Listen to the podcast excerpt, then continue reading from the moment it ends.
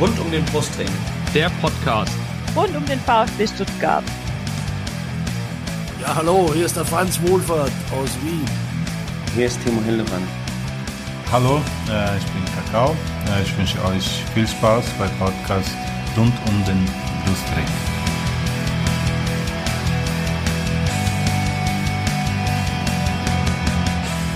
Herzlich willkommen zum Podcast rund um den Brustring. Mein Name ist Lennart und dies ist Folge 190 unseres Podcasts. Ja, wir müssen heute leider äh, über eine deftige Niederlage des VfB reden. 1 zu 5 verlor der VfB am zweiten Spieltag am vergangenen Freitag in Leipzig. Und wenn ich wir sage, dann meine ich einen Gast und zwei weitere Menschen von rund um den Brustring. Ich fange mit dem Gast an.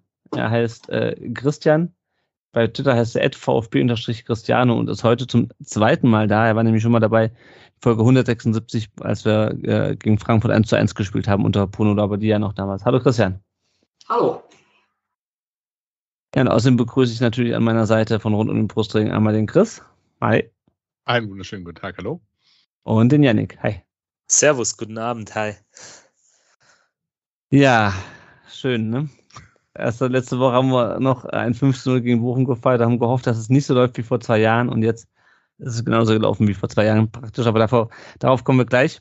Äh, die, den Christian müssen wir nicht vorstellen, weil der war ja, wie gesagt, erst im Frühjahr äh, zu Gast. Äh, deswegen, ja, wenn ihr mehr über ihn erfahren wollt, hört einfach mal nochmal die Folge nach.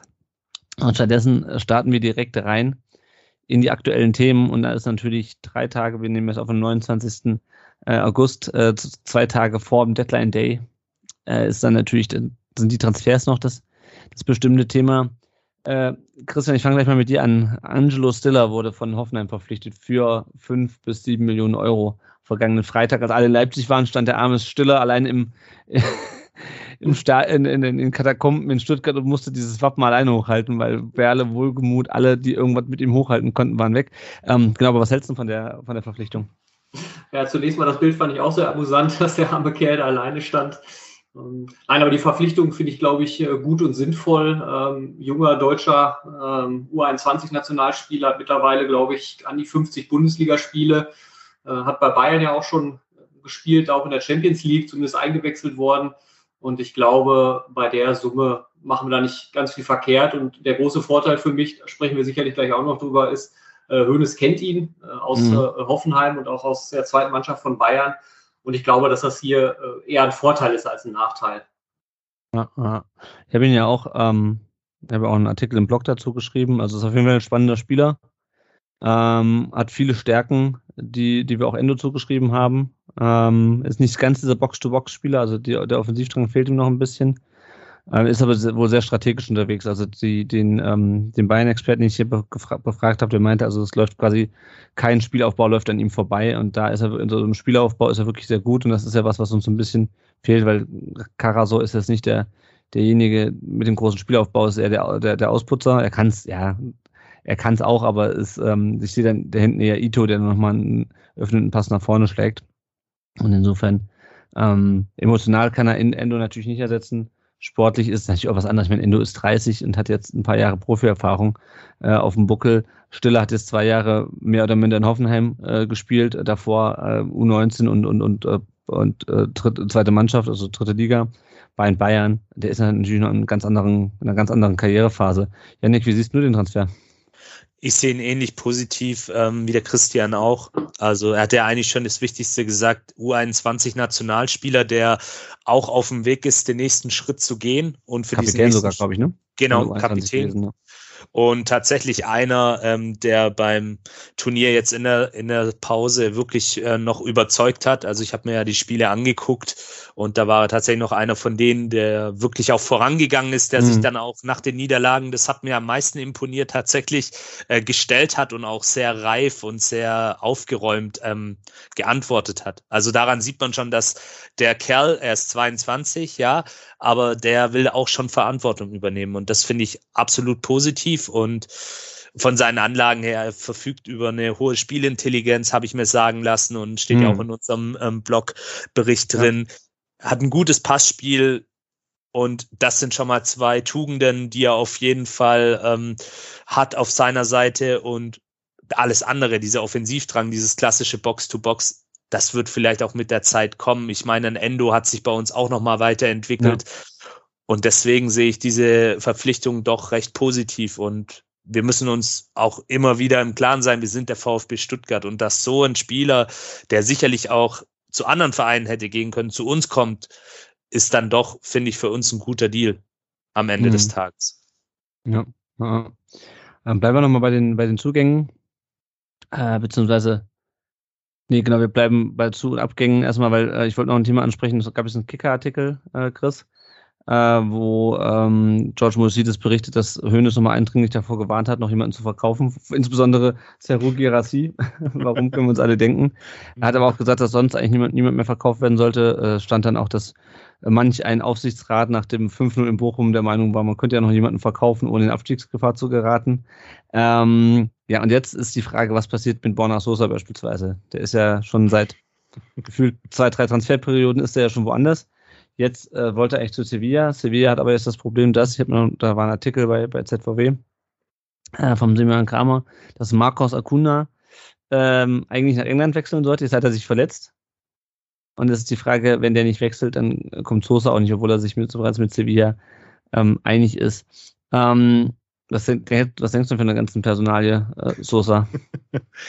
ähm, also in erster Linie tut es mir ein bisschen für den Spieler leid, muss man ganz ehrlich so mal anfangen, weil ähm, ich glaube, dass er schon auch den nächsten Schritt irgendwo machen möchte, auch in einer anderen Liga.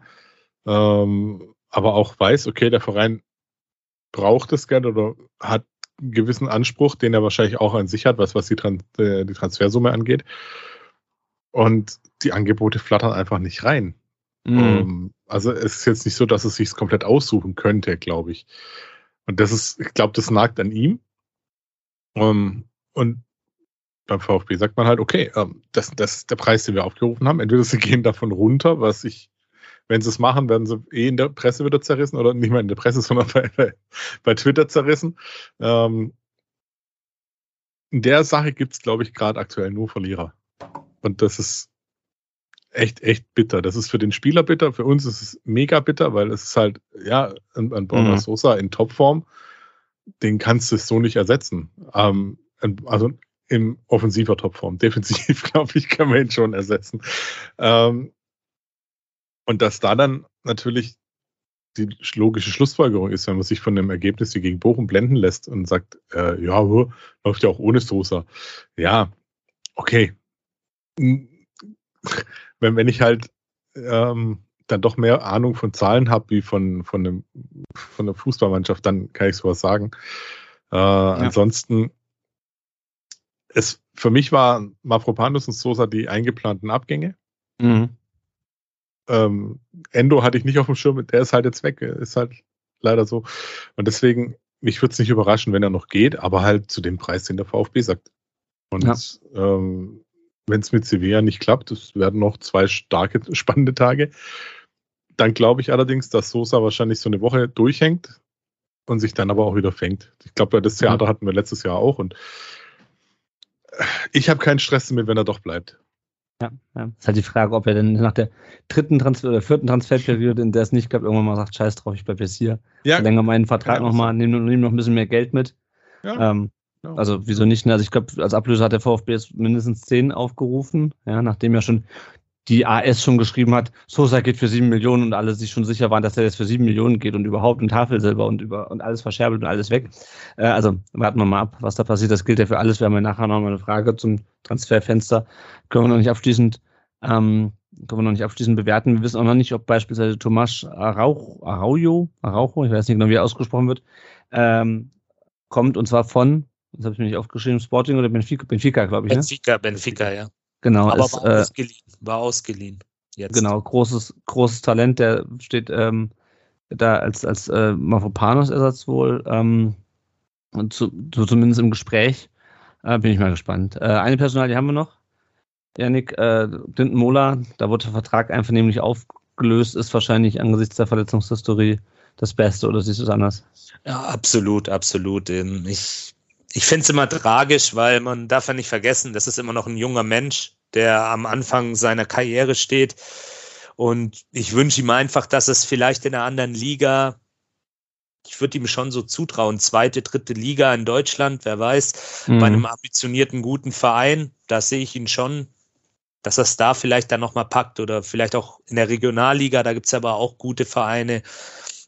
Unterm Strich finde ich es einfach tragisch, wie es gelaufen ist. Ähm, er hatte ja. gute Ansätze gezeigt, anfangs, wo er gekommen ist, aber hat es dann einfach letztendlich nicht geschafft. Und in dem Fall sehe ich halt auch dieses persönliche Schicksal, weil ich denke, der Junge wird damit zu knabbern haben, hatte ja dann auch Heimweh, ist dann ja. nach England zurück und ja, ich hoffe einfach, dass ihn sein Umfeld da gut auffängt und er vielleicht irgendwo anders einen ja, neuen Anlauf nehmen kann in Sachen Profifußball. Ja, ich gehe da mal davon aus, dass er irgendwie äh, Championship oder League One wechseln, wechseln wird. Ähm, und da irgendwie, keine Ahnung, bei irgendwas Town oder irgendwas City auflaufen wird und vielleicht sich dann wieder ein bisschen berappelt. Und apropos England, wisst ihr, wer gerade zum 1-0 von Wolverhampton gegen Blackpool getroffen hat? Sascha, tatsächlich. Nee, nee, nee, nee, nee, genau, ja. Sascha Kleisic, wird gerade angezeigt. Geil. Also zweites Tor im zweiten Spiel, ist, wobei das heute ist, glaube ich, Ligapokal, wenn ich es richtig in Erinnerung habe. Ja, genau, deswegen spielen wir gegen Blackpool. Nichtsdestotrotz äh, Tor für Sascha, sehr schön. Ähm, aber wir kommen vom Thema ab. Christian, äh, der VfB lief in Leipzig in einem Ausweichtrikot auf und ich muss ganz ehrlich sagen, als ich das gesehen habe, war mein erster Gedanke, äh, wir sehen aus wie Gladbach. Äh, wie ging es dir? Wie, wie findest du das Trikot?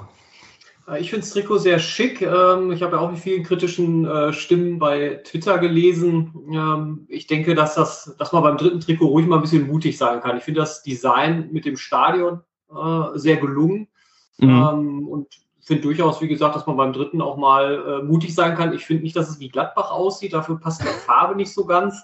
Ähm, ich finde es schon wichtig, dass man beim äh, Ausweichtrikot jetzt nicht irgendeinen anderen Verein kopiert. Ich sag mal, wir wollen auf keinen Fall in Blau auflaufen oder, oder ja, schwarz-gelb. Das wäre nicht gut. Äh, aber ich denke mal, dieses ähm, äh, äh, Petrol, ähm, also ich fand es gelungen.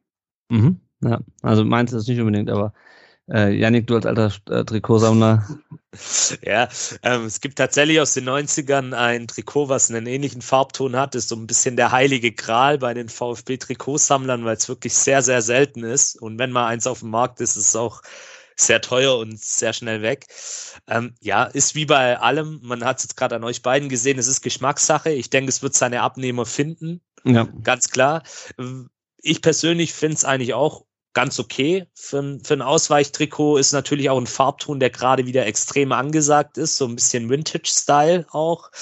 Ähm, was ich persönlich schade finde, ist eben, dass das Wappen nicht in den Originalfarben abgebildet ist. Also das ist, das ist so eine Sache, das wurde ja dann auch von den Ultras in Leipzig kritisiert mit einem Banner.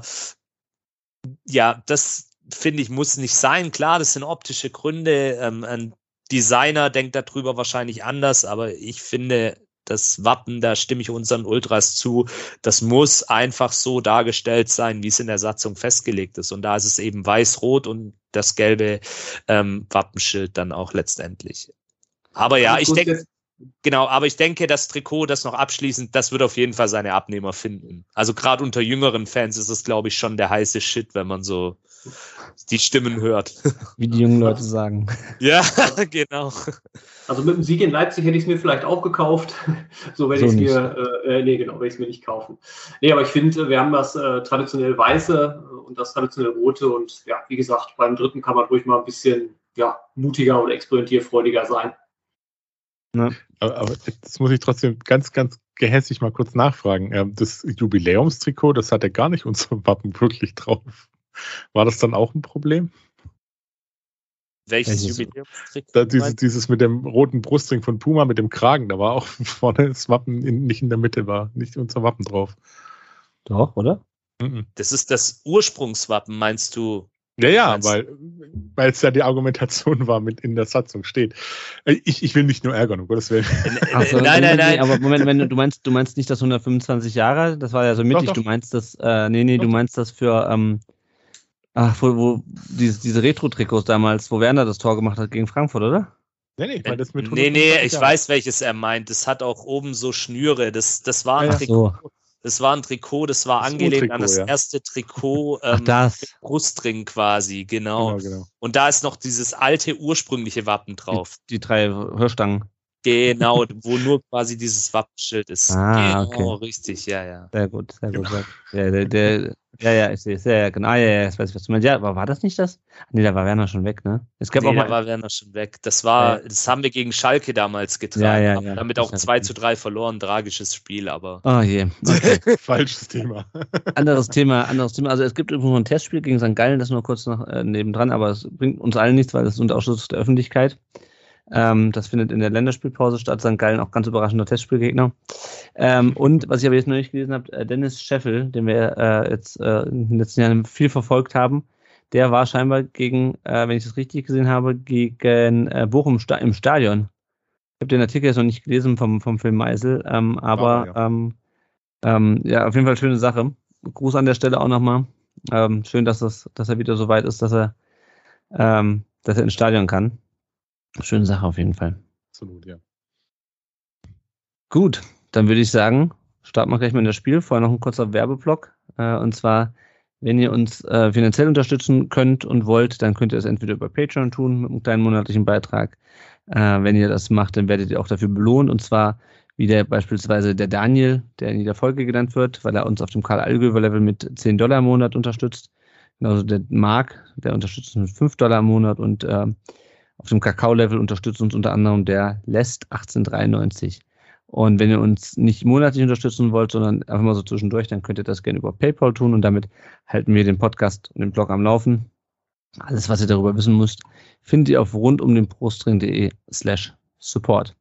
So, jetzt äh, kommen wir nicht mehr drum herum. Wir haben so viel lang geredet. Jetzt müssen wir über das Spiel in Leipzig reden. Äh, und wir fangen mal mit der, mit der Aufstellung an. Chris, ähm, Mio fiel kurzfristig mit Wadenproblemen aus. Er wurde nicht von, äh, von George Moisides aus dem, aus, dem, aus dem Kader geschrieben, wie äh, viele schon äh, vermutet, weil, weil, die, weil, weil, die Hosen, weil die Hosen zu hoch hingen. Ähm, oder er sich noch kurzfristig was hat stechen lassen. Genau, also Mio äh, fiel, fiel aus. Äh, trotzdem wieder die, die gleiche Viererkette zunächst zu Beginn mit Ito, Sagadu, Anton und Stenzel, davor dann Karaso und eben äh, Lee Eckloff statt Mio. Hat dich das überrascht, dass Lee Eckloff da in die Startelf rutscht? Ähm, ein wenig tatsächlich ja, wobei auf der anderen Seite, es hieß ja, er hat sich da gut wohl eingefunden, auch in der neuen Rolle im, in, mhm. im Training, auch in dem Trainingslager, was da auch äh, so, so zu lesen war. Und deswegen, warum ihm dann nicht mal die Chance dann auch geben? Klar, es ist ein sehr anspruchsvoller Gegner in dem Fall. Ja. Ähm, aber ich fand ihn jetzt nicht unbedingt schlecht in dem Spiel. Also. Ja von dem, was ich gesehen habe und was ich mitbekommen habe, war es jetzt nicht, lag es nicht an Ekloff. No. ähm, und deswegen war mutig, probieren. Das ist das, was wir immer fordern. Wir sagen, hey, schmeiß die Jungen rein, dann macht man es und ja, dann muss man auch damit mal leben. Fehlpässe ja, können andere auch spielen. Kommen wir gleich dazu, ja. Ich meine, von, ansonsten von der Formation bleibt uns ja momentan nicht viel anderes übrig als eine Viererkette. Ähm, du hast ja quasi keinen rechten Schienenspieler so richtig. Äh, beziehungsweise Sosa war ja dann auch noch auf der Bank. Also ähm, Formation, denke ich, geht so in Ordnung. Wir kommen ja dann später noch auf den, auf den Formationswechsel. Äh, aber erstmal ging es los und Leipzig, äh, Janik, hat eigentlich so angefangen, wie wir es erwartet haben. Ne? Äh, sehr druckvoll. Ja. Gleichzeitig der VfB aber mit dem ersten Torschuss von, von Führig in der siebten Minute, der dann von links reinzieht und, und mit rechts abzieht. Gerassi verzieht ja den Nachschuss. Ähm, das ist ja das, was Chris auch gerade angesprochen hat, äh, mutig vom VfB, oder? Trotz des, des Drucks der Leipziger. Ja, genau. Also das war ja genau die richtige Taktik, dass du eben diese erste Druckphase der Leipziger überstehst, weil dafür sind sie ja bekannt, so spielen sie immer, weil sie halt auch einfach die Qualität im Kader haben und dann eben versuchst, offensive Nadelstiche zu setzen und das war eben genau so einer, schnell gespielt, klar gespielt, über die Außen, wo dann eben auch Leipzig aufgrund seines hohen Spiels ähm, entsprechend Räume gelassen hat. Schade, dass ähm, Girassi dann eben den Nachschuss verzogen hat, aber ja, das war wirklich ein sauberer Spielzug und so kannst du eben dann auch eine Mannschaft wie Leipzig knacken am Ende des Tages. Ja, ja. Was auch auf, also was mir zumindest auffiel, äh, Christian, VfB hat unglaublich viel, also vor allem in der ersten Halbzeit, als wir noch Offensivaktionen hatten, unglaublich viel über links gespielt. Ähm, wir hatten ja den, ähm, den Uli Krömer, den, äh, unseren Leipzig-Experten, äh, vor dem Spiel im, im Blog, der meinte, naja, hinten rechts fehlt halt bei Leipzig jetzt Guardiol, der für eine fast Fantastiade zur City gewechselt ist. Das ist die Frage, lag das daran, dass, äh, dass Fürich einfach, dass die Seite aber so gut besetzt war bei, bei uns mit, mit, mit Ito und Fürich?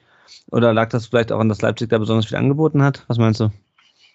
Ich glaube, es liegt daran, dass viel angeboten wurde. Und äh, was mir besonders gut gefallen hat, gerade in der, ja, in der ersten Halbzeit, ähm, man konnte einen Plan erkennen.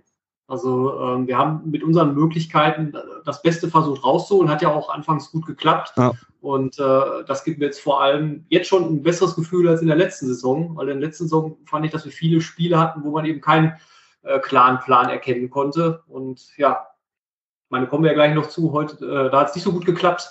Mhm. Ähm, aber letztendlich fand ich, äh, fand ich die Spielweise äh, auch gut. Ich hätte mir eher gewünscht, dass es vielleicht ein bisschen variiert wird äh, über links äh, und über rechts dann.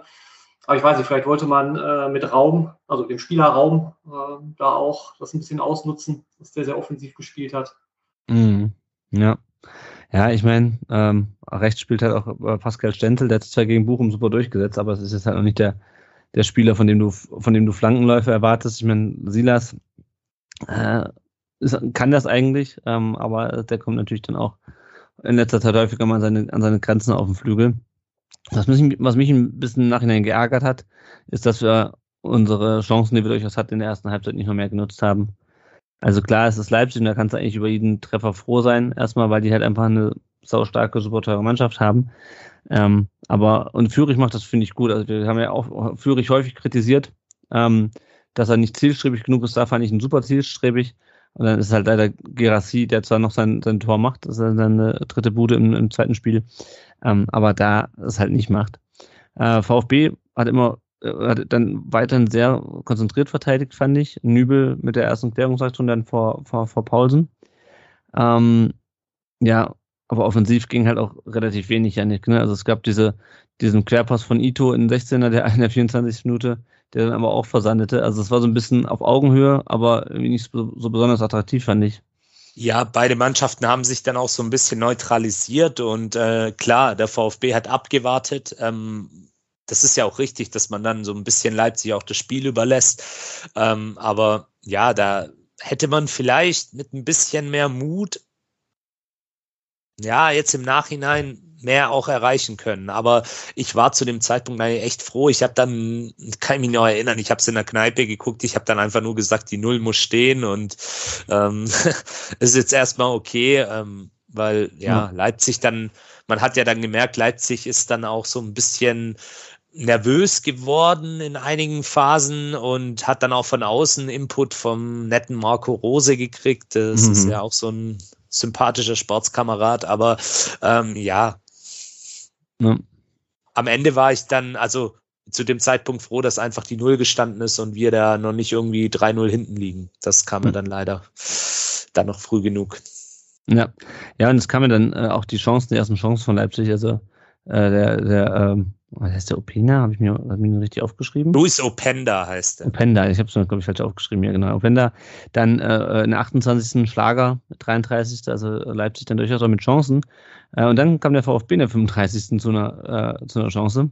Äh, Gerassi, also Führig hebt den Ball in den 16er, Gerassi klopft ihn, klopft ihn drüber. Das heißt, äh, Leipzig hat Abstoß, Chris, äh, und äh, David Raum will den Ball äh, Richtung Mittelfeld spielen und da steht aber Atakara so dazwischen, leitet den Ball direkt, also lässt quasi tropfen zu, zu Gerassi, der lässt noch zwei Leipziger aussteigen im Strafraum und knallt das Ding unten links rein. Und ich habe äh, lustigerweise Fanradio am Freitag gehört, weil ich keinen Stream äh, vom Laster habe fallen sehen. Äh, und äh, das war schon, muss ich, also erstmal Großstopp ans Fanradio, die machen das echt gut, ähm, sehr, sehr emotional und äh, der ist halb ausgetickt, als, als Gerassi das Ding gemacht hat. Wie ging's dir? Äh, ja, bei mir war es tatsächlich in dem Moment erstmal ungläubiges aufs Handy starren, weil ich wir hatten, ich hatte an dem Abend noch Gäste da, ich habe das Spiel auch das nachgeholt und ähm, plötzlich das Handy vibriert und du siehst so, ah, okay, Toralarm und weißt schon, okay, und dann guckst du drauf und so, oh, Moment. jetzt, jetzt muss ich nochmal nachgucken. Und ähm, äh, ja, ist einfach für, für mich so ein Musterbeispiel, äh, an dem Tag in der ersten Halbzeit, wie es laufen kann, wenn du tatsächlich die Leipziger hoch anläufst, wenn du einfach auch hoch stehst mhm. äh, und die dann, ich will jetzt nicht sagen, zu Fehlern zwingst, weil das war einfach Ja, das war einfach absolut. Also aus Leipziger Sicht hätte ich gesagt, das ist eine absolute Frechheit, so einen Pass zu spielen, aber der VfB hat bewiesen, dass sie es auch können. Ähm, und da hat es halt wirklich geklickt und du darfst halt einem, einem Girassi vorne, wenn du den so in Position bringen kannst, ja, dann kannst du damit rechnen, dass es halt klingelt. Aber stark abgeschlossen auch von Girassi. Also erstens ja, nochmal das Aufpassen wirklich von, von der gesamten Mannschaft. Da hatte ich dann, als ich die Szene hinterher nochmal gesehen habe, habe ich echt das Gefühl gehabt, hey, die sind tatsächlich wach, die sind präsent. Das ist ja was, was wir im letzten Jahr oftmals bemängelt haben. Dieses, äh, was passiert? Ah, wir spielen ein Fußballspiel, ah, cool. Ähm, die waren wach, die waren da und haben es dann genutzt. Ja. Ja, und drehen halt nicht ab, weißt du? Es gibt ja dann auch Mannschaften, die sagen, okay, Gegner hat Abschluss, wir ziehen uns erstmal in die, äh, in die eigene Hälfte genau. zurück. Und ich meine, Karas stand für einen Sechser ganz schön hoch da. Ja. Ähm, aber äh, in dem Fall sehr, sehr gut gemacht. Ja, dann lag der VfB in Führung und ich fand, die Führung war auch nicht unverdient, äh, angesichts der Tatsache, dass man halt bisher dann die Leipziger gut in Schach gehalten hat. Äh, wieder Führung mit, mit einer guten Szene, auch vorher vor der, vor der, vor der Chance. Äh, und dann springen wir direkt in die 42. Minute. Christian, äh, da, wir hatten ja gerade schon über Marco Rose, der übrigens der Meinung war, äh, sie hätten, die Leipzig hätten das Stuttgarter Tor auch noch geschossen. Wo ich mir frage, äh, hast du dir mal, hast du dir mal eure Tore angeschaut, wer die so geschossen hat? Voll Idiot. Ähm, genau, also Karasor grätscht Olmo den, den Ball ab, ganz Leipzig fordert den Elfmeter. Ich bin mir ziemlich sicher, nach Ansicht der Bilder, dass Karasor dann den Ball gespielt hat. Ja, also wir saßen sogar relativ gut zu der Szene und äh, mhm. das war auch so mein, mein erster Eindruck, wenn ich das äh, beurteilen darf in der Geschwindigkeit des Spiels. Ähm, nee, äh, bockstark auf jeden Fall. Ja. Ähm, wobei ähm, Olmo ist aber auch wirklich schon äh, nah an der Weltklasse. Also wenn man den so das ganze äh, Spiel sieht, auch jetzt gar nicht so in den, in den Highlight-Szenen, sondern äh, wie er sich überall anbietet. Also ja, wäre vielleicht auch einer für uns. Ja, ja, müssen wir halt den Rest der Mannschaft verkaufen, aber ansonsten ja. Du stimmt, du warst ja, du warst ja äh, vor, vor Ort in Leipzig mit äh, 2700 anderen VfB-Fans. ich Ja, ich glaube, äh, es sogar mehr waren, äh, mhm. weil es waren erstaunlich viele, äh, eben nicht nur im Gästeblock, ja. sondern äh, wir hatten uns auch Haupttribünenkarten gegönnt, ne, im Alter ein bisschen bequemer sitzen. Nein, und äh, waren doch äh, sehr, sehr viele VfBler da. Also ah, ja, ich glaube, die 2700 äh, ist, also sind zu wenig. Ja, und das auf dem, sein. Und das auf dem Freitagabend. Meine, gut, sind noch, sind noch Ferien, aber trotzdem, äh, das hält die arbeitende Bevölkerung nicht, Bevölkerung nicht immer vom Arbeiten ab. Also auf dem Freitagabend 3000 Leute würde ich jetzt mal äh, dann grob über den Daumen peilen in Leipzig. Das ist schon, das ist schon echt gut. Ja, dann ging es weiter. Äh, Sagadu und Pausen stießen dann zusammen. Pausen spielt ja noch mit, mit dem Kopfverband weiter. Ich glaube, Sagadu hat äh, nichts, also nichts Sichtbares davon getragen. Ähm, man weiß ja dann immer nie, wie das ist mit, mit, mit äh, Kopfverletzungen. Vor und allem, dann, äh, ganz kurz bei Sagadu, der hatte ja letztes Saison genau so, so ein Ding mit dem Kopf, ne? Mhm. Also das ist äh, nicht zu spaßen, ja, denke ich. Ja, ja. Sagen wir jede Saison mindestens fünf bis, bis, bis zehn Mal hier. ja. Und äh, dann eine super starke Parade von, von Nübel. Und der hat, meine ich, gegen, ähm, was gegen Bochum, wo er schon so eine gemacht hat, meine ich, auf jeden Fall dieses, dieses Wegblocken mit der Brust er kommt raus, blockt den mit der Brust weg, kriegt, also ne, macht den, also verkürzt den Winkel echt stark, kommt so weit raus, dass er ihn quasi, dass er quasi äh, dem, dem, äh, dem Stürmer keine Möglichkeit mehr lässt und blockt den mit der Brust weg. Also ich fand äh, Nübel zumindest in der ersten Halbzeit äh, echt stark. Janik, wie bewertest du ihn? Erste Halbzeit erstmal? Erste, erste Halbzeit richtig gut. Da hat er wirklich gezeigt, was er für Qualitäten hat auf der Linie, dass er über ein sehr reifes, äh, strukturiertes Torwartspiel auch verfügt, hat ja auch einige Flanken, ähm, hohe Bälle wieder geholt, ähm, ganz unaufgeregt, hat ähm, das Spiel schnell gemacht. Und ja, da macht er eigentlich genau in der Szene das, was ein Torhüter seiner Klasse auch macht, machen sollte. Er macht sich breit, ähm, bisschen so wie Neuer zu seinen besten Zeiten, hm kommt da raus und äh, zeigt einfach, hey, Junge, du kommst heute nicht an mir vorbei.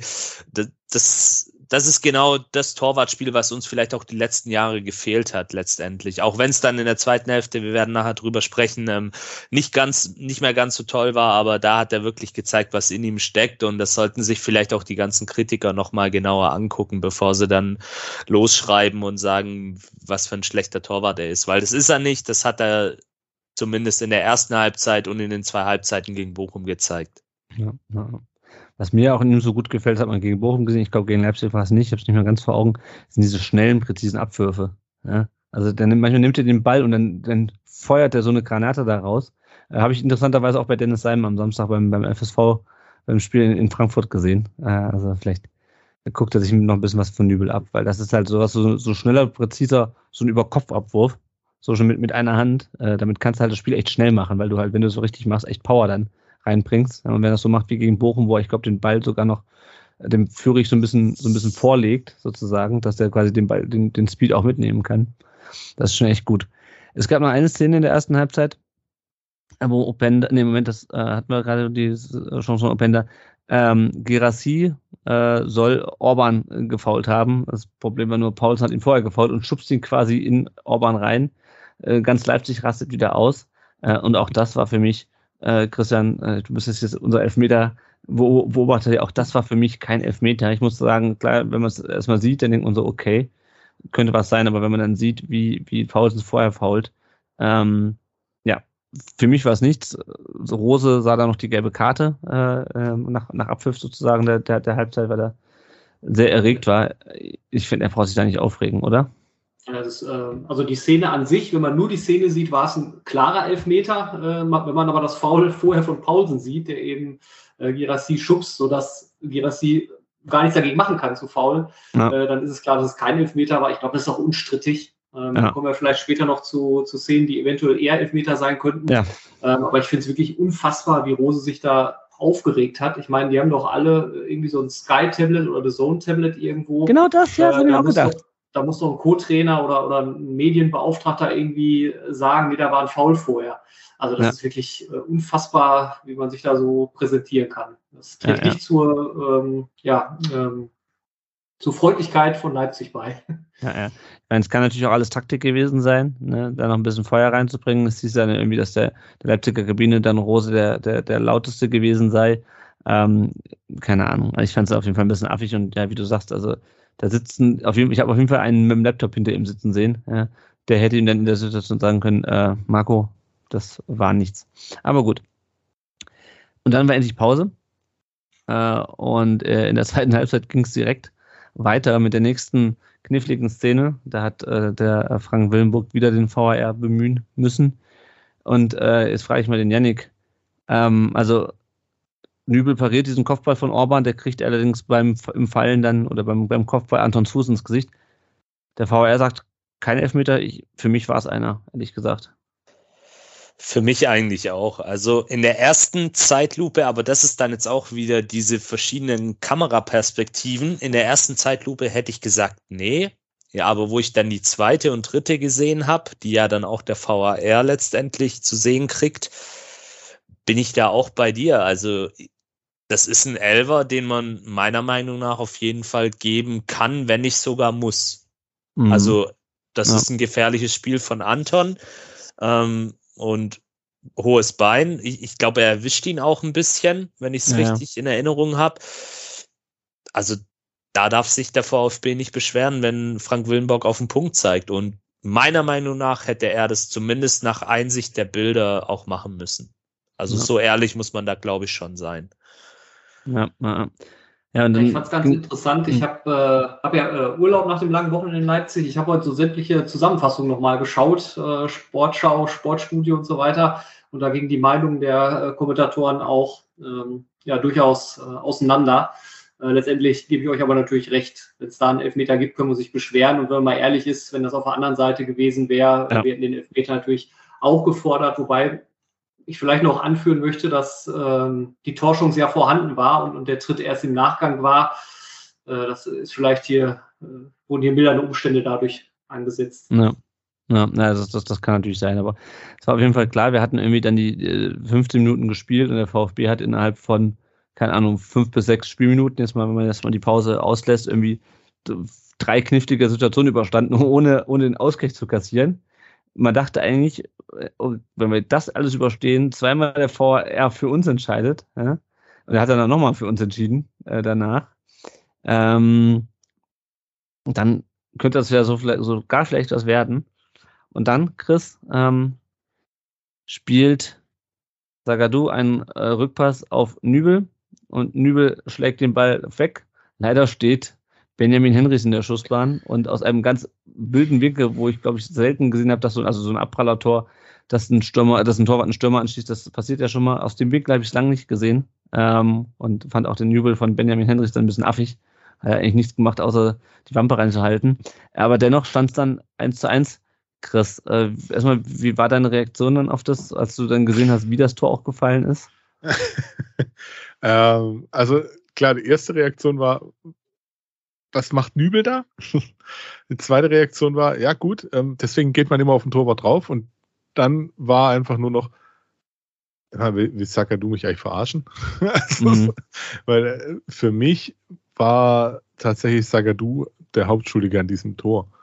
Klar kommt einiges noch zusammen, aber so ein, ein, ein cooler Bällchen zurückzuspielen, oder also der, der hätte ja sogar, glaube ich, die Option gehabt, den Ball, was weiß ich, nach Timbuktu zu schießen oder sowas. Also Hauptsache raus und mhm. fertig. Ähm, das, nee, will, klar, sind wir wieder an dem Punkt, klar, Fehler passieren. Ähm, war dann wieder eine dumme Kette. Wenn der Pass kommt, dann noch den, den äh, Leipziger abzuschießen, mehr oder weniger. Es, ja, und es war tatsächlich irgendwie ein Genickbruch auch. Ja. Ja, da kommen wir gleich noch drauf. Ich will noch mal kurz bei dem Tor bleiben. Janik, der, der Sascha Felter ähm, hat auch bei, bei Twitter den Alex Nübel da sehr stark verteidigt. Äh, ich habe mir gedacht, ja, also der, der Rückpass ist scheiße. Aber Nübel guckt halt auch nur auf den Ball. Ich meine, klar, musst du auch, wenn du den Ball äh, mit, mit Anlauf wegkicken willst. Aber er sieht halt auch Henrich überhaupt nicht kommen und das hat mich dann schon ein bisschen gestört, weil also so ein bisschen peripheres Sehen ähm, musst du auch als Torwart haben und also er muss ihn ja irgendwie wahrnehmen. Also er kann ja nicht nur auf diesen Pass gucken und alles andere ausblenden oder siehst du es anders? Ähm, ja, schwierig. Also ich habe den Post auch gelesen und ich sehe da auch die Schuld mehr bei Sagadu, aber ich gebe dir schon auch recht. Ähm, vielleicht muss Nübel den auch einfach zur Ecke versuchen zu klären. Mhm. Ähm, ich meine, wenn wir uns die Szene mal genau anschauen, ähm, ich, ich habe es dann im Nachgang in der Spielzusammenfassung bei Sky, wurde das auch heiß diskutiert. Ähm, Henrichs kommt so ein bisschen im toten Winkel von, von Nübel auch an. Also er sieht ihn, glaube dann ja tatsächlich relativ spät, aber ja, also ich würde mal sagen, am Ende des Tages ähm, kann Nübel da den natürlich besser klären, ganz klar, zumindest zur Ecke und Sagadu auch den Ball besser, besser spielen. Ich glaube, beide konnten nach der Szene nicht mehr gut schlafen. Ne? in der mhm. Nacht dann. Und äh, man hat ja dann auch gesehen, was diese Szene mit Nübel letztendlich dann auch gemacht hat. Also ja, Hauptschuld bei Sagadu, aber ja, ähm, dieses Antizipieren hätte ich mir da auch von Nübel in dieser Situation mehr gewünscht, auch wenn Henrys im toten Winkel so ein bisschen kommt.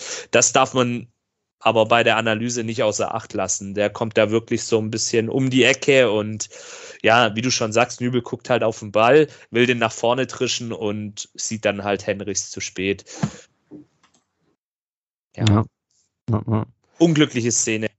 Naja, wir können ja direkt mal die nächste Szene noch mit reinnehmen, denn uh, plötzlich stand es 2-1 für Leipzig. Äh, Openda äh, schiebt den Ball dann über die Linie nach einer Flanke, die Nübel nicht festhalten kann. Und der VfB, also im, im Fernsehen wirkt es, als sei der VfB komplett den Boden unter den Füßen verloren. Äh, zum Glück wurde das Tor dann abgepfiffen, aber Christian, wie war es im Stadion? Wie war euer Gefühl äh, in diesen zwei Minuten, 51. bis 53.?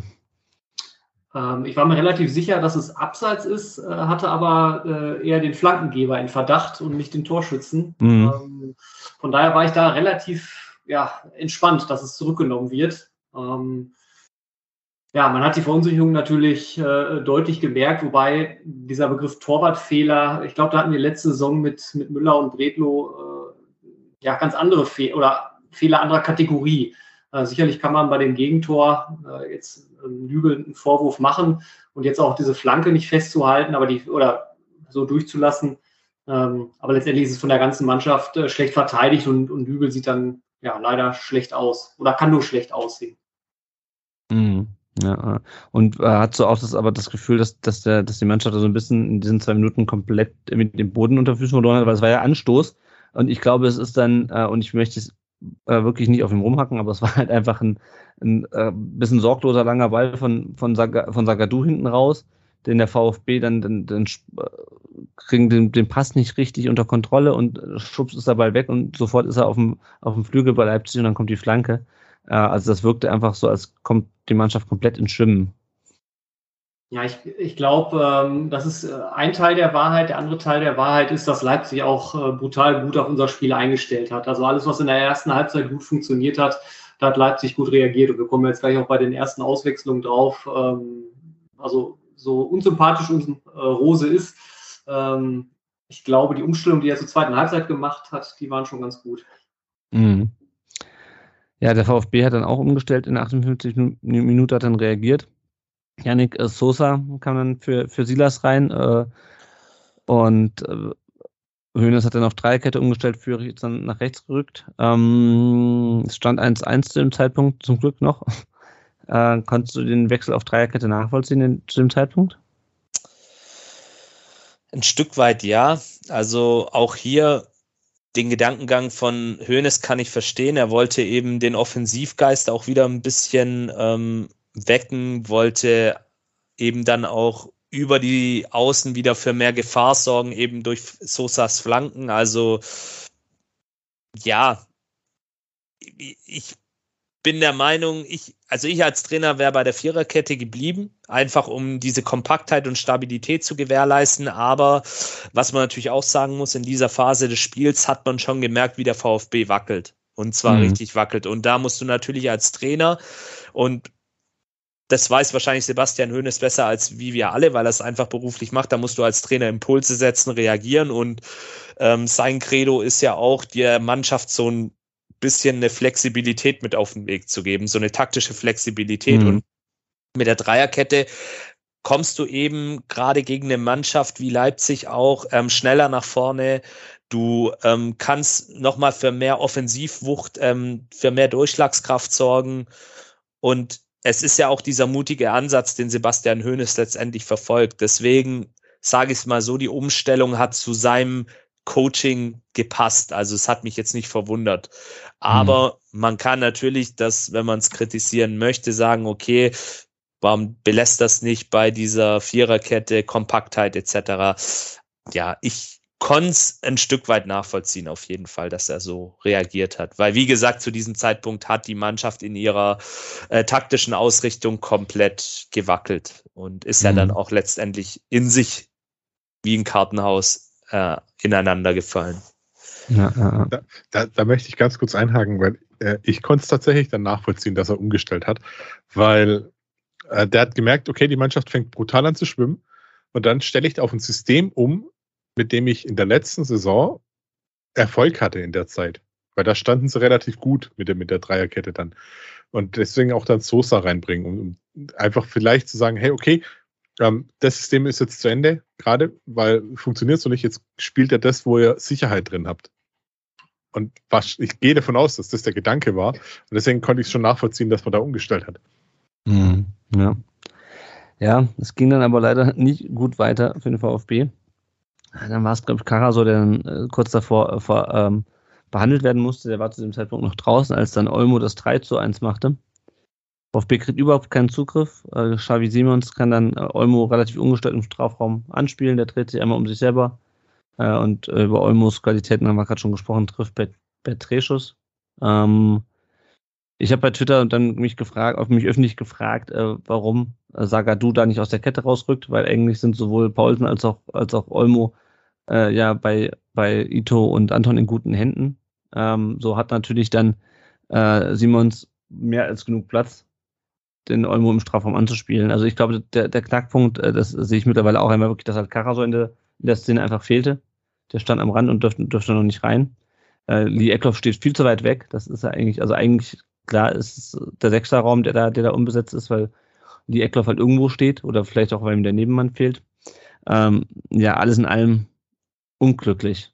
Christian, du, du nix zustimmend, äh, siehst es ähnlich. Also ich, wie, ich ja. habe zuerst gedacht, wieso macht Sager du da nichts, weil eigentlich hinter sich ähm, kann er nichts mehr verteidigen. Ähm, oder muss er nichts mehr verteidigen, rückt doch raus und versucht den Pass zu stören, aber ähm, du ja. äh, siehst es auch so mit dem ja, absolut. Äh, Sechserraum. Also Karasor wurde ja äh, recht lange behandelt und äh, ist dann ja auch vielleicht etwas provozierend vom äh, RB-Block dann äh, rausgegangen und wurde dann für meinen Geschmack etwas zu lange auch äh, draußen gelassen, also bis dann der Schiedsrichter ihn wieder reingewunken hat.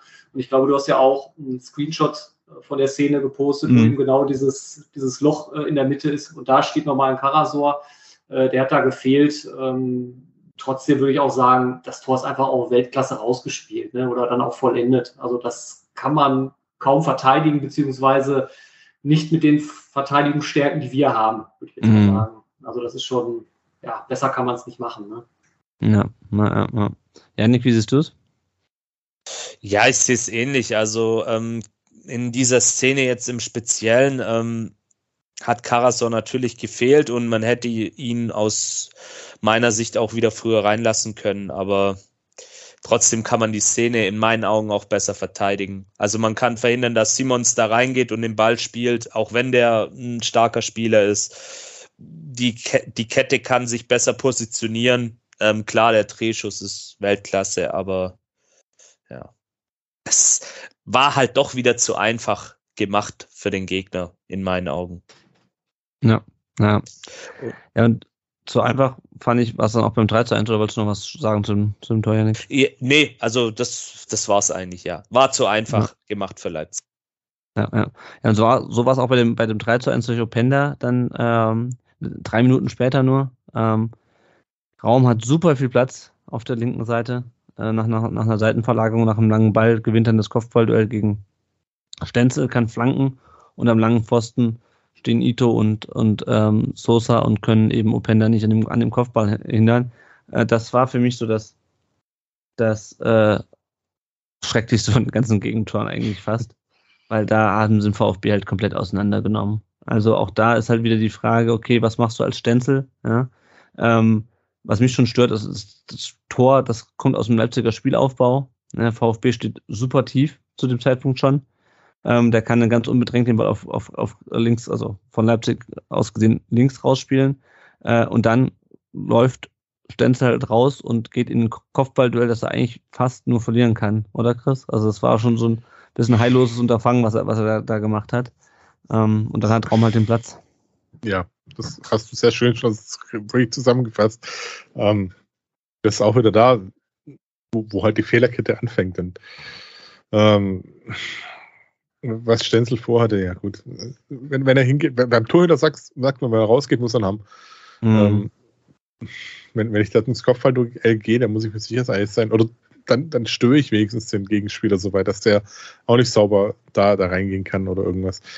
Ähm, und, und dann hast du hinten, also, sorry, sich, sich dann gegen zwei Spieler durchsetzen, ja. Und beides Nationalspieler, ja zu, hier im, bei uns im Dokument steht zu verhindern mit einem Fragezeichen. Ähm, ich würde einfach das Fragezeichen wegmachen und einen Punkt hinmachen. Zu verhindern. Ja. Ja, ja. Das, das ist die eine Szene. Also im Zweifelsfall muss, muss Stenzel da wahrscheinlich einfach wegbleiben und dann versuchen, die weiter hinten zu stellen. Äh, oder zumindest irgendwie irgendwie versuchen dann die Flanke zu finden, weil sobald er das Kopfballduell verliert, ist es eigentlich durch. Ja, und dann hat Raum so unendlich viel Platz und das ist wie letzte Saison, als wir gegen Hoffenheim gespielt haben. Die haben auch einen Spieler, der kann vor allem eine Sache, nämlich Angelino, der kann eine Sache, Flanken. Und was macht er? Flanken. Ähm, ja, und dann ist halt noch die Szene am, am langen Pfosten. Äh, Janik, Openda da gegen Ito und Sosa. Sosa kommt ein bisschen zu spät. Ito verschätzt sich irgendwie komplett bei dem Ball, habe ich das Gefühl, und äh, kommt dann ins, ins Hintertreffen, wahrsten Sinne des Wortes. Äh, oder meinst du, da wäre das schon nicht mehr zu verhindern gewesen, äh, das, das Tor oder zu verteidigen gewesen im, im 16er oder im 5er sogar? Ja, also ähm, zu Luis Openda mal ein, ein, paar Worte. Das ist natürlich ein richtig geiler Zocker. Also ich glaube, der Junge, der wird in dieser Ligasaison richtig, richtig rasieren. Also sorry für meine Wortwahl jetzt, aber ich gucke dem wirklich gerne zu. Also das ist so eine Art Spieler, da geht mir wirklich das Herz auf. Ähm, ich glaube, der ist wirklich schwer zu verteidigen, aber wenn wir die Szene uns angucken, ähm, Stenzel muss auf jeden Fall irgendwie versuchen, äh, Raum zu stellen und wenn es mit einem Foul ist, ähm, der gewinnt zwar dann das Kopfballduell, aber da muss Stenzel irgendwie hinterherkommen und auch die anderen müssen dann zur Not auch gegebenenfalls unterstützen. Man weiß, ähm, was da, David Raum für Qualitäten hat. Der hat einen guten Antritt, der kann gut ähm, die Bälle spielen, egal ob Flanken oder Pässe. Ähm, der hat eine gute äh, Spielintelligenz, der sieht auch die Räume, wo er die Bälle reinspielen kann. Dann musst du, musst du ihn gegebenenfalls mit einem Foul stoppen, dann ist es halt so. Das, da wäre die Szene zu verhindern gewesen. Ich glaube, danach wird es einfach schwer, wobei Ito natürlich auch über eine gewisse Qualität verfügt im Zweikampf, aber Luis Openda, wie gesagt, im Fünfer oder am 16er eine absolute Waffe und ich glaube, der wird nicht das letzte Mal von dort aus äh, genetzt haben. Also der Junge richtig, richtig gut. Ja, hat er, glaube ich, auch gegen, gegen Leverkusen im ersten Spieltag schon getroffen. Genau, richtig, ja. Ja, ja. ja, das ist für mich das beste Beispiel und jetzt zahle ich auch gerne die drei Euro ins Phrasenschwein, das Geld doch Tore schießt. Äh, ich glaube, mhm. für 38 Millionen ist er gekommen und was man nicht vergessen darf, äh, ich habe es gerade nochmal nachgeschlagen, der ist 1,77 Meter groß und hat jetzt schon sein zweites Kopfballtor diese Saison gemacht. Ähm, aber ich glaube auch, ich, ich stimme euch total zu, wenn man hier überhaupt einen Vorwurf überhaupt jemandem machen kann, dann ist es Pascal Stenzel, weil die Flanke ist dann wirklich perfekt getimed, der Kopfball hat ein perfektes Timing. Also das ist wirklich dann unheimlich schwer zu verteidigen, wenn die Flanke so kommt. Also da hatte ich so ein bisschen äh, Erinnerung an letzte Woche gegen Bochum, als äh, Führig sich den Ball zur Flanke auch nochmal ja. schön legen konnte. Ja, naja. Ja, und der VfB, der fand offensiv ich überhaupt nicht mehr statt. Gerassi hat in der 70. Minute so eine Halbchance, dann kamen die ersten oder die nächsten, ja nicht die ersten, oder die nächsten Wechsel im VfB. Chris äh, Haraguchi kam rein für, für Eckloff und äh, Roberto Massimo, den wir ja schon häufiger gesehen haben, im Pokal wurde er eingewechselt gegen Bochum und jetzt auch wieder, kam für, für Stenzel rein. Äh, in meiner Interpretation ist Massimo ein bisschen offensiver als Stenzel auf dem Flügel. Äh, gleichzeitig ist Haraguchi ein Ticken defensiver eigentlich, ähm, als, als es Eckloff ist. Also Haraguchi eher der klassische, klassische Sechser und äh, äh, Eckloff, der so ein bisschen in, in die Richtung Achter geht. Ähm, Schadensbegrenzung oder wie interpretierst du den Wechsel? Ähm, also ich glaube, die Hoffnung war einfach, dass man mit, mit Haraguchi Erfahrung noch auf den Platz bringt, der sich oder die sich dann so ein bisschen noch dagegen stemmt und vielleicht noch tatsächlich auch noch eine Idee hat. Also kann ja sein und dass du dann halt mit Massimo nochmal einen schnellen Außen hast. Mhm. Ja, ähm, ja. Das war so, glaube ich, das ist das Einzige. Ähm, aber ob, ob Haraguchi jetzt wirklich so viel defensiver ist wie Eckloff, das müsste, müsste ich jetzt nochmal nachgucken. Also ich habe ich hab Haraguchi nämlich auch eher als, als so verkappten Spielmacher im Kopf. Mhm. Ja, aber zumindest als jemand, der so ein bisschen äh, Ruhe und, und Ordnung nochmal nochmal. Ja, aber, aber genau, genau. Wie, wie gesagt, also ja. da für, für Ordnung sorgen. Genau, für ein bisschen. Ja, ich habe es auch im Stadion als absolute Schadensbegrenzung äh, empfunden, weil man hat nach dem 3-1 gemerkt, da ist bei der Mannschaft irgendwas, da gingen die Schultern runter, der Kopf ging runter. Da war klar, irgendwie ein 3-1 holt man in Leipzig ja, irgendwie nicht mehr auf oder man hat nicht mehr dran geglaubt. Und als dann äh, Massimo und äh, Haguchi da zum Wechseln kamen, da merkte man auch irgendwie, ja, man gibt das Spiel irgendwie auf, so blöd das jetzt ist. Na, ja. ja, auf den Aspekt will ich gerne mal zu sprechen kommen. Chris, wir hatten ja am Anfang über Eckloff gesprochen und seine, seinen Startelf-Einsatz. Wie fandest du ihn jetzt in den äh, 70 Minuten, die er auf dem Platz stand? Ja, also wie gesagt, in der ersten Halbzeit waren sie eigentlich alle relativ gut. Ähm, wir haben es gerade schon äh, ja auch gesagt hier mit, mit ähm, dem, dem großen Loch bei dem, beim Gegentor, als, als Karaso draußen war. Finde ich halt unglaublich schwer, dann da wirklich Egloff auch einen größeren Vorwurf zu machen, weil klar war die Lücke riesig, aber es ist immer noch ein junger Spieler. Dem fehlt vielleicht da auch noch in dem Moment einfach die, die, die Erkenntnis mit, oh Moment, ähm, ich muss ja da jetzt gerade dieses Loch noch mitstopfen, was halt nicht sein sollte, klar. Ähm, aber insgesamt fand ich es, ja, eine, eigentlich eine solide Nummer und soweit ich es noch im Kopf habe, auch, äh, hat er ihn ja auch nur rausgenommen, weil er schon gelb hatte. Mm, ja. Deswegen, ja, also ähm, ich, ja, wie gesagt, ich, ich mache die Eckloff keinen Vorwurf. Er hat, er ist für mich jetzt nicht unglaublich negativ aufgefallen, sondern ich finde, er hat es relativ solide gemacht. Und vielleicht kommt mit ein bisschen mehr Spielpraxis bei ihm auch mehr Mut noch rein in die Aktionen und dann gucken wir mal. Ja. Ja, Thema Mut ist ein, ist ein, ist ein gutes Stichwort, weil was mich an den letzten beiden Toren, dem 4 zu 1 durch äh, Kampel, der einfach nach einer Ecke unglaublich viel Platz hat nach einer kurzen Ecke und dann einfach äh, abzieht. Haraguchi äh, fälscht den Schuss ab. 74. Minute, 76. Minute dann Simons, der äh, nach so ein bisschen Ping-Pong im Mittelfeld durchläuft, äh, dann nochmal an Nübel scheitert, den Ball trotzdem nochmal kriegt und reinmacht. Äh, das hat mich eigentlich am meisten geärgert, äh, weil die Mannschaft da wirklich das Gefühl aufgegeben hat. Das, was du auch gerade, Christian, sagtest, was man so ein bisschen das Gefühl hatte im Stadion, äh, das in die Schultern hängen. Und das kann halt, also ja, klar, ist scheiße, ja, und du, du merkst halt aber, okay, du kriegst dir die Hucke voll. Ähm, aber das war eigentlich das, was wir auch nicht mehr sehen wollten. Und sie haben es ja gegen, äh, gegen Bochum, klar, läuft es natürlich auch besser, wenn du 3-0 führst und nicht 3-1 hinten liegst. Aber dieses, dieses Durchziehen, ja, und dieses dann sich nicht nur auseinandernehmen lassen, weil die letzten beiden Tore, also ja, das 2-1 ist gut gemacht, das 3-1 ist gut gemacht, aber das 4-1 und das 5-1, die sind unnötig. Und ich meine, klar, im zweiten Spieltag kann man noch sagen, scheiß auf die Tordifferenz, aber es macht halt schon was mit dir, wenn du halt diesen, dieses 5 zu 0 im ersten Spiel hast und dann kriegst du gleich im zweiten Spiel selber fünf Dinger rein. Und das hat mich eigentlich am meisten genervt. Diese, diese passive, diese, diese Passivität, dieses, äh, diese Resignation irgendwie. Also klar, sie haben es immer noch probiert. Ich will der Mannschaft da auch keinen Mentalitätsvorwurf machen, aber ähm, irgendwie, das, also mich hat das genervt. Aber ich weiß nicht, wie es, wie, wie, es euch geht. Bist du nicht alleine. Wobei, man nicht, nicht, auch, nicht wegen der Tore, sondern auch wegen der Haltung so ein bisschen. Ja, ja. wobei man natürlich auch sagen muss, dass beide Tore auch echt glücklich waren. Ne? Also dieses abgefälschte, es passiert halt. Es kann natürlich auch sein, dass äh, der Rücken so abfälscht, äh, dass er daneben geht. Und beim zweiten Ball, wie ähm, äh, Simmons da den Ball noch irgendwie zwischen den Schienbeinen da noch mitnimmt äh, nach der Parade von Nübel, das äh, ist natürlich auch sehr glücklich gewesen. Ja, aber trotzdem Campbell- klar. Hm? Ja, aber dass Campbell so viel Platz hat, Hm. das nervt mich. Also, weil wir hätten ihn auch noch besser treffen können, da wäre gar kein Rücken dazwischen gewesen, der wäre wahrscheinlich trotzdem drin gewesen. Ne, und das, das, das kann halt nicht sein. Naja, Leipzig hat er nochmal durchgewechselt. Äh, Timo Werner kam rein. Äh, am Ende noch äh, zwei Wechsel beim VfB.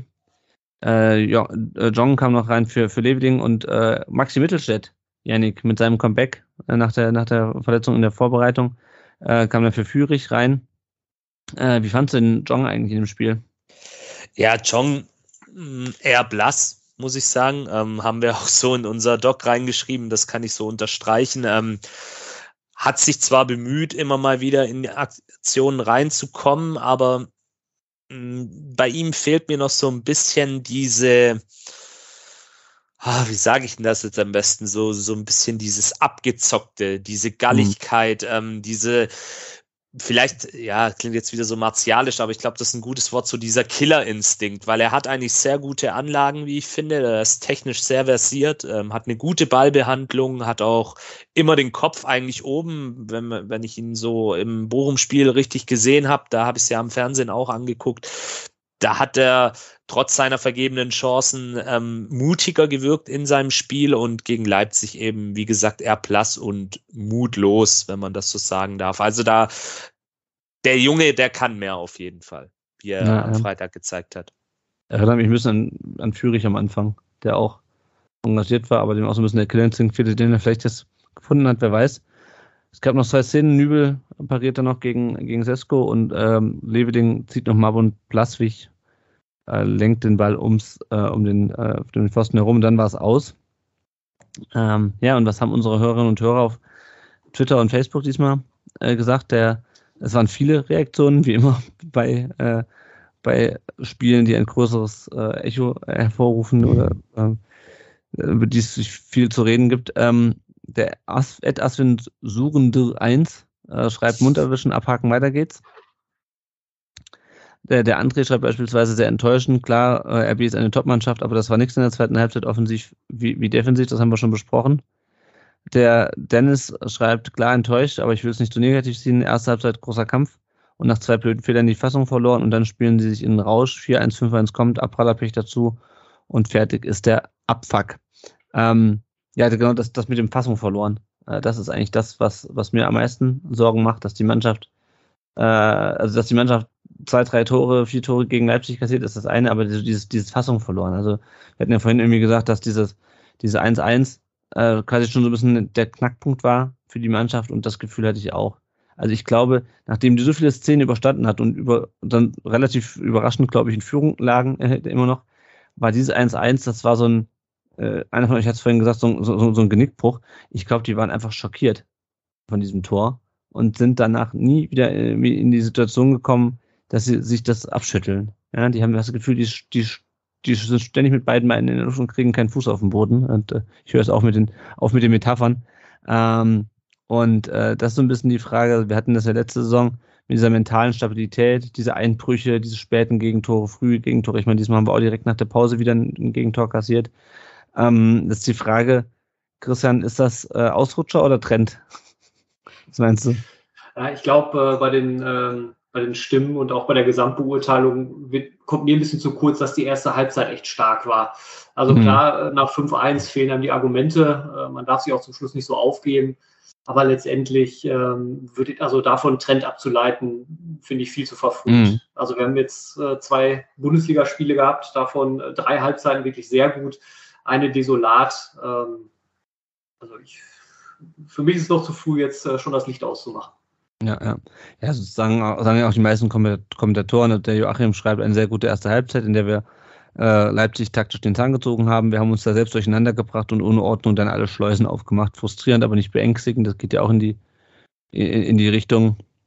Der Ed Moos schreibt, also mich kotzt es an, bis vor zwei Stunden waren noch alle extrem euphorisch. Also es war dann, wird direkt nach dem Spiel gefragt und zuversichtlich und jetzt wird teilweise wieder bloß draufgehauen mit einer Leistung wie in der ersten Halbzeit ist der Liga, in, in der ersten Halbzeit ist der VfB in der Liga nicht nur zwei Mannschaften, wird der VfB in der, in der Liga ist der VfB in der Lage, so, Entschuldigung, nicht nur zwei Mannschaften hinter sich zu lassen. Also, ähm, ja, ich glaube, es ist, also so bitter die, die zweite Halbzeit ist und so sehr wir dann wirklich über dieses Thema reden müssen, was passiert, ähm, wenn wir so überrollt werden. Also, das ist, meine ich, ein Problem, dass dieses, diese mentale Stabilität, die wir gefordert haben, ähm, die ist, glaube ich, noch nicht komplett da.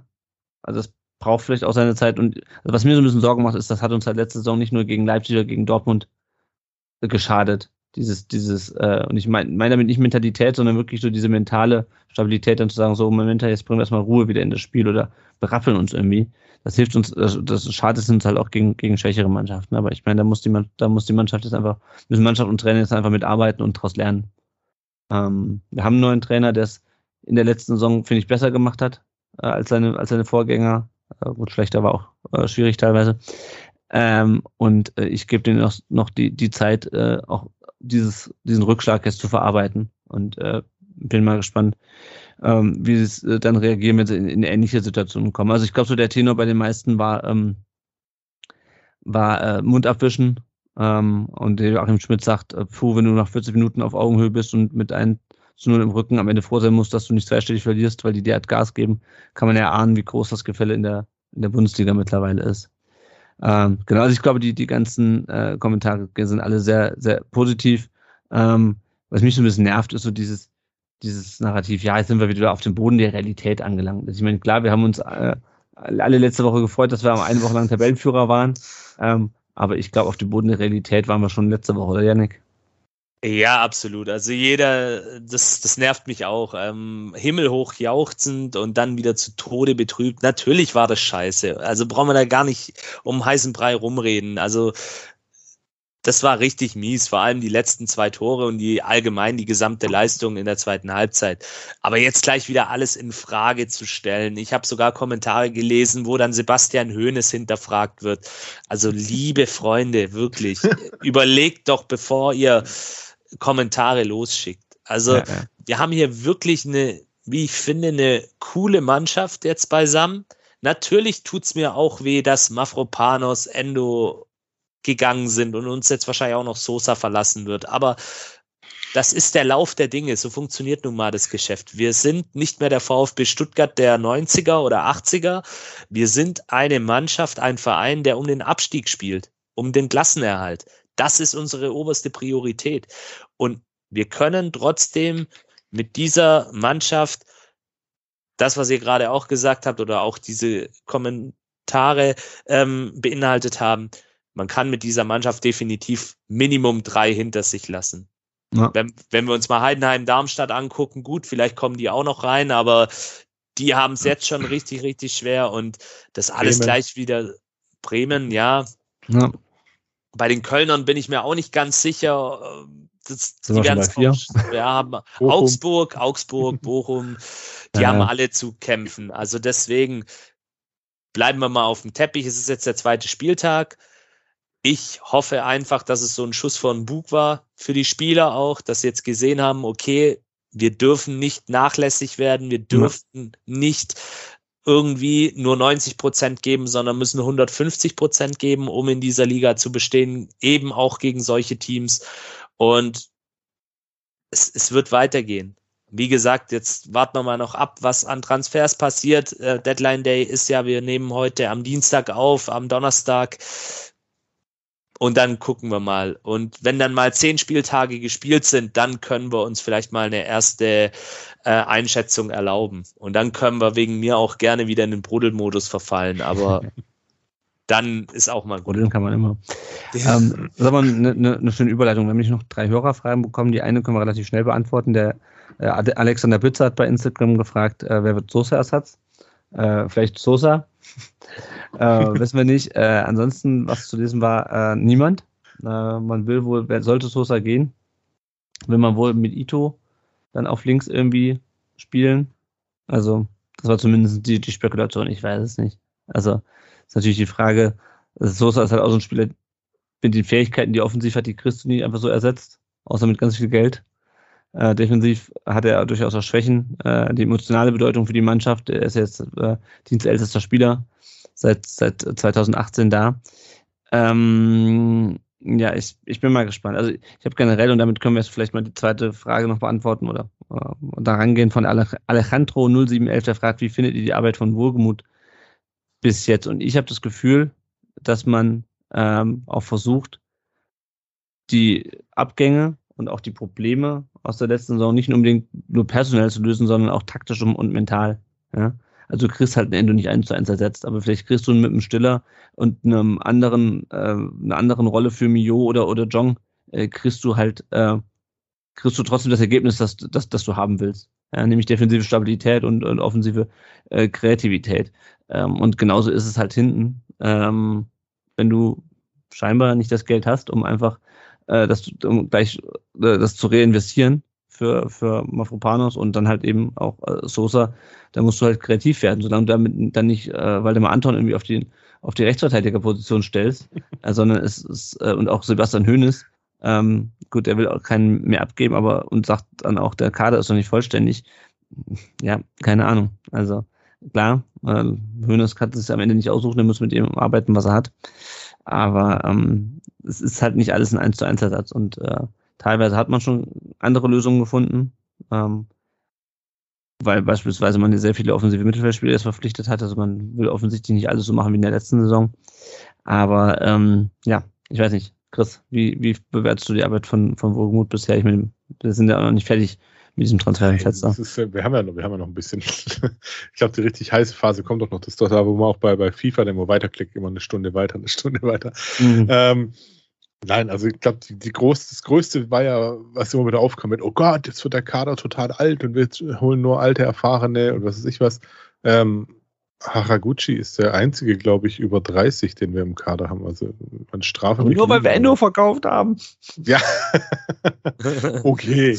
Okay, weil wir Endo ja. verkauft haben. Der war dann auch erst 30 geworden. Ja. Ähm, 30 ansonsten, über 30. Ansonsten ist es für mich das, was, was Sie eigentlich gesagt haben. Sie möchten es ein bisschen breiter machen. Sie möchten ähm, dann auch verschiedene Systeme haben oder einfach da auch vielleicht auch, auch besser reagieren können. Ähm, klar ist es dumm, dass sich ein, ein Dennis Undaff gleich verletzt.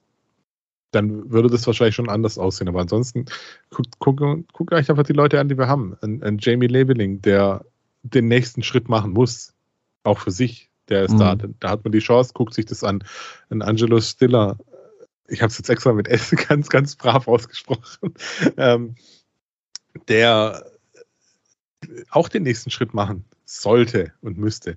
Ein Mio, der sich festspielen kann und wird, äh, dann ein Jong, der auch den nächsten Schritt machen muss. Und das, das wie es der Janik vorher gesagt hat, das, sind, das ist jetzt der VfB. Der ist jetzt nicht mehr der, oh, wir holen irgendwelche Topstars hier, äh, was weiß ich, wir holen Jondal Thomasson, wir holen Jesper Grönkier und was weiß ich was, wen alles große Namen oder Kar wie es? Karoman, Karomani, Karo, Camoranesi. Camoranesi. Gottes Willen, kann schon gar nicht mehr aussprechen. Ähm, das sind wir einfach nicht mehr. Und deswegen, wir haben jetzt Spieler da, die den nächsten Schritt machen sollten. Äh, Stergio, Stergio auch, ist ja auch so einer, der in diese Richtung geht, ähm, den man sich anschaut. Man hat bewusst einen Alexander Nübel geholt für ein Jahr, weil man eben auf den Nachwuchs mit Dennis Simon setzt. Und das finde ich dann schon als Signal eigentlich vollkommen in Ordnung. Und man schaut sich's an ähm, bei unseren Leihspielern, die wir eben haben. Da hat man jetzt noch die Möglichkeit, bei anderen sagt man, okay, da glauben wir eher dran, dass es auch äh, ein, ein Schritt werden wird.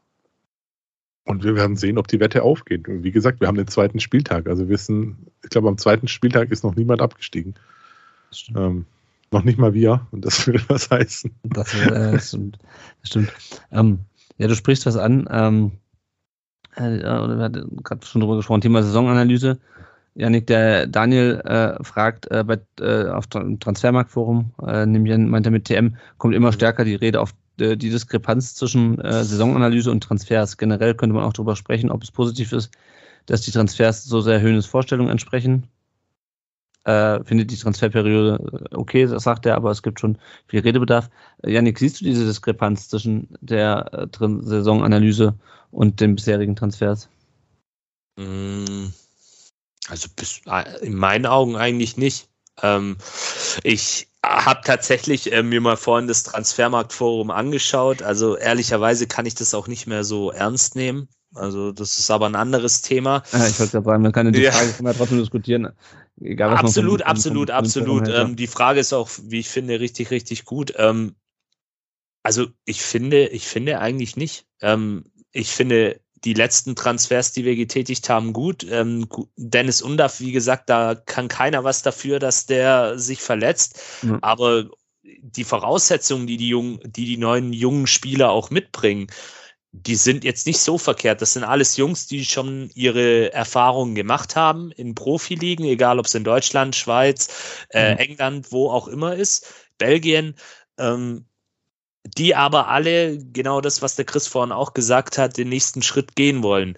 Und von daher ähm, auch in Sachen ähm, Defensive hat man ja versucht, entsprechend neue Leute zu holen.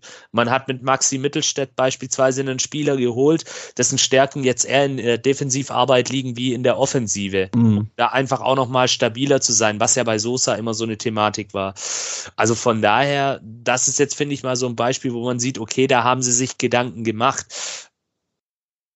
aber da gehen, da kann man jetzt, glaube ich, auch sehr, sehr lange und intensiv drüber diskutieren. Ich finde diese Diskrepanz ist halt wahrscheinlich auch immer ein Stück weit gegeben, weil du als VfB wahrscheinlich auch nie zu 100 Prozent deine Wunschlösungen mhm. letztlich ähm, umsetzen kannst. Das ist einfach so. Aber bisher bin ich eigentlich mit den Transfers zufrieden und ich glaube, dass die uns auch auf lange Sicht gesehen besser und stabiler machen im Mannschaftsgefüge. Mhm. Aber das ist jetzt eine steile These meinerseits. Ähm, da kann man natürlich auch anderer Meinung sein, aber bisher muss ich sagen, ähm, ist da jetzt nichts, äh, wo ich sage, also da stimme ich ihm eigentlich zu. Ich finde die Transferphase okay. Ähm, mit Angelo ist, äh, Stiller, Stiller, Stiller, ähm, hat man, glaube ich, das ist so, sage ich mal, der Königstransfer, wenn man sagen kann. Also das ist ja wirklich ein Junge, ähm, der eine Menge Potenzial mitbringt.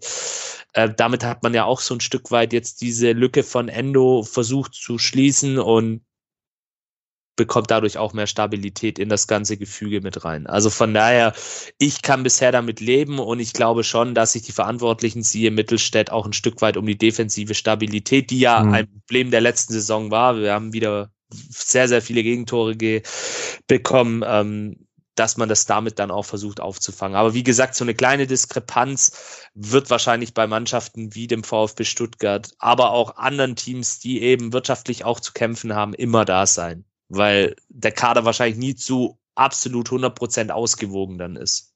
Mhm. Um nochmal auf das zu kommen, äh, Christian, was in der, der Saisonanalyse stand, also es wurde ja gesagt, man will mehr Effizienz vor beiden Toren, also mehr defensive Stabilität und vorne eine höhere Chancenverwertung und man will diese, diese, diese, also man will halt sein Potenzial abrufen, man will diese Ausschläge äh, nach, äh, in beide Richtungen ein bisschen, ein bisschen stabilisieren. Ähm, einfach. Und äh, ja, ich weiß nicht, wie, wie du siehst, ähm, was, dieses, was dieses, diese Diskrepanz angeht, die, die Daniel da, ähm, oder die da diskutiert wird in dem Forum. Also kann ich auch nicht nachvollziehen. Ich finde, der VfB reagiert super ähm, auf die Erkenntnisse der letzten Saison.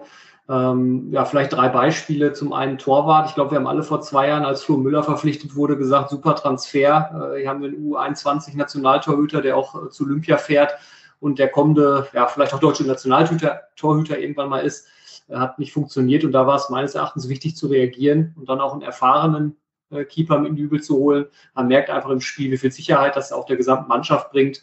Und ja, äh, Simon ist ja das äh, Tor im wahrsten Sinne des Wortes dann nicht verbaut. Äh, zweites Beispiel ähm, ist mit Undaf. Klar, die, die Verletzung, das konnte keiner ahnen. Aber letztendlich hat man gemerkt, dass mit Pfeiffer als, als erstem Backup uns nicht wirklich geholfen ist. Da hat man gut reagiert. Und das dritte Beispiel, finde ich, ist auch mit Kulibali. Hat man ja viele auch bei Twitter gelesen, warum verlängert man nicht? Der, ähm, ne, man hat einen Außenspieler, aber letztendlich hat er sich über seine, ich glaube, drei, vier Jahre auch nicht wirklich durchgesetzt. Klar hat er mal schöne Tore äh, geschossen, war auch ein Fanliebling, keine Frage. Aber letztendlich hier auch mal zu sagen, nee, äh, wir planen da anders, vielleicht auch mit Leveling, ähm, finde ich, ist eine gute Entscheidung. Und von daher bin ich bisher mit den äh, Transfers da sehr zufrieden weil man meines Erachtens wirklich auf die Schwächen der letzten Saison absolut reagiert. Mhm. Und mein Kulibali hat ja auch, muss man auch sagen, ohne, ohne jegliche Helme hat halt auch noch keinen neuen Vertrag. Ja, und wir haben, äh, lange hat er nicht mehr Zeit. Äh, wobei ich glaube, als vertragsloser Spieler auch noch später wechseln kann. Ähm, ja, also ich muss auch sagen, ich bin, man kann es natürlich noch nicht abschließend bewerten, man weiß auch nicht, wie die Leute sich entwickeln, wie die einschlagen. Vielleicht wird Leveling auch, also jetzt spielerisch, wird der Transfer auch ein Rohrkrepierer, man weiß es nicht vielleicht aber auch nicht. Ähm, aber ich finde es äh, prinzipiell gut, dass man auch Spieler geholt hat und das ist halt auch eine Philosophiefrage, da ist nicht das eine richtig und das andere falsch. Du hast halt Spieler wie in der Vergangenheit, das hatte ich auch im Blog geschrieben, du hast Spieler wie Silas gehabt, wie Mio, die kommen aus der Jugend. Bei denen ging es eigentlich nur bergauf die ganze Zeit.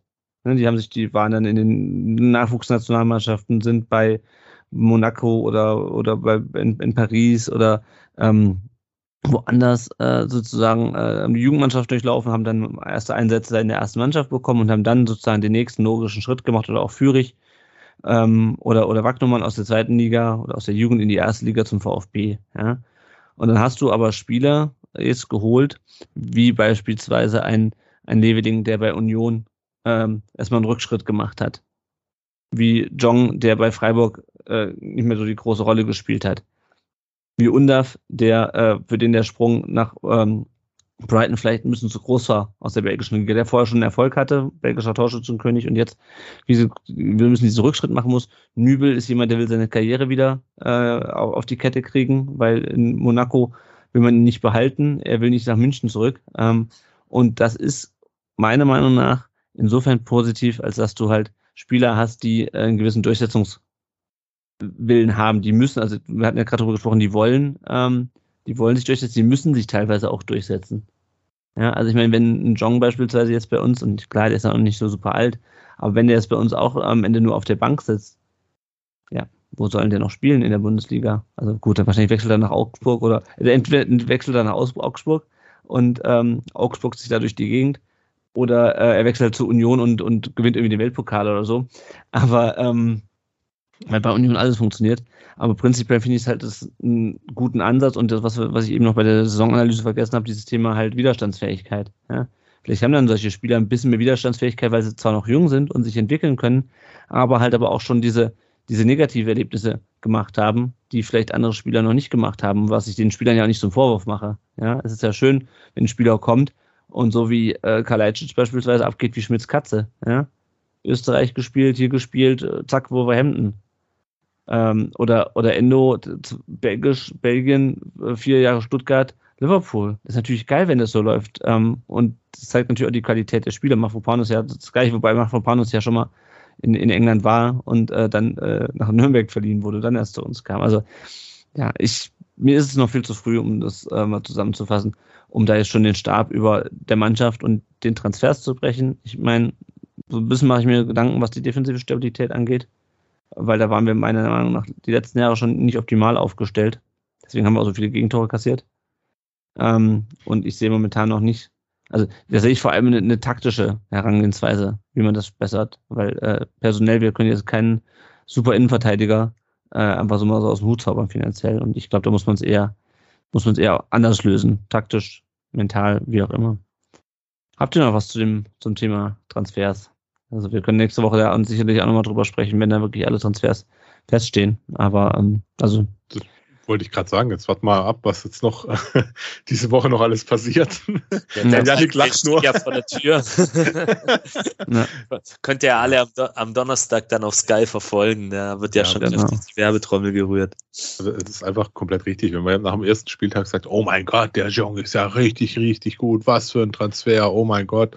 Nach dem zweiten Spieltag, der kann alle weg. Jetzt, wie gesagt, mal gucken, was, was kommt. Ähm, Saison ist tatsächlich noch ein bisschen. Ja, ja. Genau, aber wir gucken jetzt erstmal auf die Lage nach dem zweiten Spieltag. Der VfB ist es, und das ist natürlich wesentlich aussagekräftig, Neunter mit drei Punkten und sechs zu fünf Toren. Und muss jetzt, äh, wie schon vor zwei Jahren, äh, gegen den SC Freiburg antreten am Samstag. Dann ist erstmal Länderspielpause, Mitgliederversammlung, der, der werden wir uns auch nächste Woche noch widmen. Und dann geht's äh, samstags 15.30 Uhr nach Mainz und dann freitagsabends gegen die Linien aus Darmstadt. Ja, kurzer Blick auf den, auf den nächsten Gegner. Die Freiburger haben die ersten beiden Spiele gewonnen. Äh, 2 zu 1 in Hoffenheim, 1 zu 0 durch ein sehr, sehr spätes Tor von Maximilian Philipp, Neuzugang, äh, zum Rückkehrer ähm, äh, gegen, gegen Bremen. Ähm, Bremen äh, Tabellenletzter mit 0 Punkten und Hoffenheim steht auf Platz 5 jetzt mit, mit 6 Punkten. Äh, Salai und äh, wie gesagt Maximilian Philipp haben bisher getroffen, dann auch ein Eigentor ähm, am ersten Spieltag gegen Hoffenheim. Die haben relativ wenig auf dem Transfermarkt gemacht. Die haben Junior Adamu ähm, von Salzburg äh, geholt. Der, ich habe es nicht richtig gefunden, ich glaube, der ist verletzt aktuell. Zumindest stand er jetzt die ersten beiden Spieler nicht, nicht, nicht im Kader. Ähm, Florian Müller, wissen wir. Äh, Kevin Schlotterbeck wurde wieder in Bochum ausgeliehen. Äh, Jong zum VfB verkauft. Und was eine ganz interessante, äh, was natürlich für ihn und für Freiburg äh, äh, tragisch ist, was eine interessante Personalie ist, ist, dass Christian Günther sich äh, erneut verletzt hat. Der war in der Vorbereitung, äh, hatte der sich den Arm gebrochen irgendwie in einem Testspiel äh, und wurde dann operiert sogar schon hat sich jetzt erneut verletzt, fällt jetzt für das Spiel am Samstag erneut aus. Ähm, das äh, kann natürlich für eine Mannschaft wie, wie Freiburg äh, durchaus ein, Rückschlag sein, ähm, wenn, wenn, der, wenn der Kapitän fehlt. Ja, ich weiß nicht. Christian, wie siehst du es? Wie blickst du auf das Spiel jetzt am Samstag? Also eine spannende Personalie. In Freiburg finde ich noch den Torhüterwechsel. Flecken ist mhm. ja in die äh, Premier League gegangen und geben wir jetzt einem U21-Keeper äh, eine Chance. Das finde ich noch sehr spannend. Ähm, ja, ansonsten äh, ja, bin ich positiv gestimmt für das äh, Heimspiel gegen Freiburg. Ähm, durch die drei Punkte gegen Bochum äh, ja, ist so ein bisschen zumindest primärer Druck raus, würde ich sagen. Und äh, was wir eben auch, äh, oder was wir noch erwähnen könnten, ist ähm, bei den beiden Aufsteigern Heidenheim und Darmstadt, dass die beide mit zwei Niederlagen gestartet sind. Also in der Vergangenheit war es ja so, dass mindestens ein Aufsteiger irgendwie mit Euphorie die ersten drei, vier Spiele mhm. sechs bis acht Punkte geholt hat und dann erstmal schon mal ein Polster hatte. Ne? Also dadurch kann man zumindest die Anfangsphase der Saison ein bisschen mit weniger Druck gestalten, um es mal positiv zu formulieren. Ja, ja. Chris, wie siehst du es? Müssen wir gegen Freiburg jetzt mal endlich gewinnen? ähm, wir werden gegen Freiburg gewinnen. Mhm.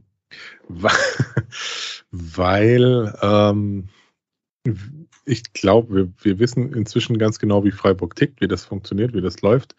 Die werden ihren Stiefel machen. Ähm, ich fand sie jetzt, klar, von den Ergebnissen her top, aber auch nicht so komplett überzeugend. Ich meine, gegen Hoffenheim, ja, wie war das? Hoffenheim spielt wieder ohne Abwehr.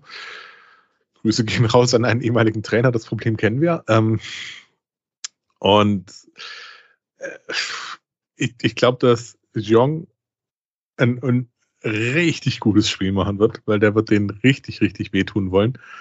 Ähm, und es muss eine Reaktion kommen auf das Leipzig-Spiel. Deswegen glaube ich schon, dass der VfB da tatsächlich mal wieder nach langer, langer Zeit, glaube ich, gegen Freiburg was, was holen kann. Deswegen sage ich mhm. jetzt schon, die werden das Spiel gewinnen. Ja, ja.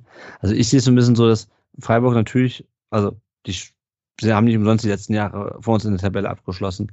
Da ist aber die, die, der Leistungsunterschied zum VfB nicht so groß wie bei Leipzig. Ja, also Freiburg ist eine Mannschaft, wenn wir einen richtig guten Tag haben und das umsetzen, was wir äh, gegen Bochum die zugegebenermaßen ziemlich desolat waren, äh, was wir da uns vorgenommen haben. Ja? Dieses mutige, dieses mutige Spiel, äh, dieses offensive Spiel, dann kannst du Freiburg an einem guten Tag mit deinen Mitteln, die du hast, schlagen, meiner Meinung nach. Das ist keine Selbstverständlichkeit. Also ne, Freiburg ist jetzt nicht äh, Fallobst oder Laufkundschaft. Aber ich meine, du kannst, wenn du es richtig anstellst, kannst du Freiburg zu Hause schlagen. Janik.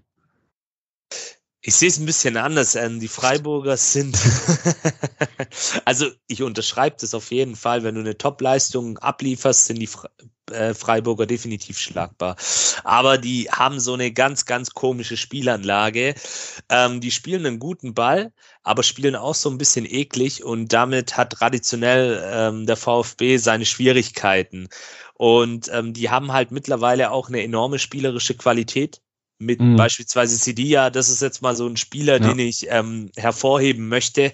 Äh, der ist richtig, richtig gut. Der schaltet sich in die Offensive ein, ist defensiv top. Also wirklich ein, ein ich glaube, Rechtsverteidiger ist er, ähm, kann aber auch auf der mhm. anderen Seite spielen, kann auch als Rechtsaußen spielen. Also der ist wirklich auch so ein Schweizer Taschenmesser so ein bisschen. Also er kann vieles gut und auch ein Vincenzo Grifo, der mit seinen Standards immer Grifo, wieder gefährlich ey. ist. Ja. Äh, dann dann Höhler vorne beispielsweise, Matze Ginter, der den Laden so ein bisschen zusammenhält und jetzt wahrscheinlich durch den Ausfall von Günther noch mehr an Bedeutung gewinnt. Ähm, dazu mit At Atubolo ähm, hinten im Tor einen sehr hochtalentierten ähm, Mann hinten im Kasten, der wahrscheinlich mit Dennis Simon die Torhüterzukunft in Deutschland sein wird. Auch mhm. wieder eine steile These heute von mir.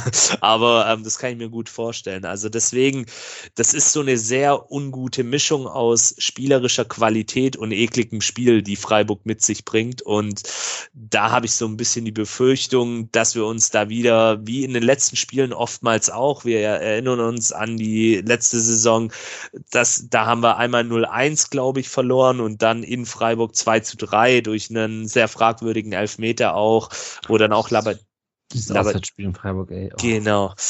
Und, und, und da haben wir uns ja auch in beiden Spielen so ein bisschen den Schneid abkaufen lassen. Wir haben spielerisch gut mitgehalten, aber haben halt irgendwie nicht eklig genug, nicht abgezockt genug gegen diese Truppe gespielt. Und dazu dann eben noch Christian Streich an der Seitenlinie als Motivator.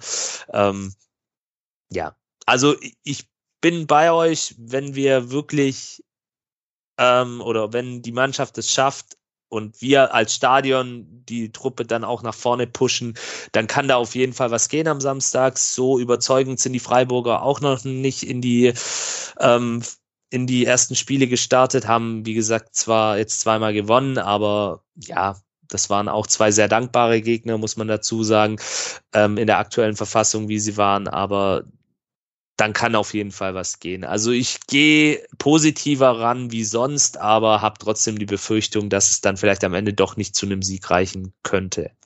Ja, ja.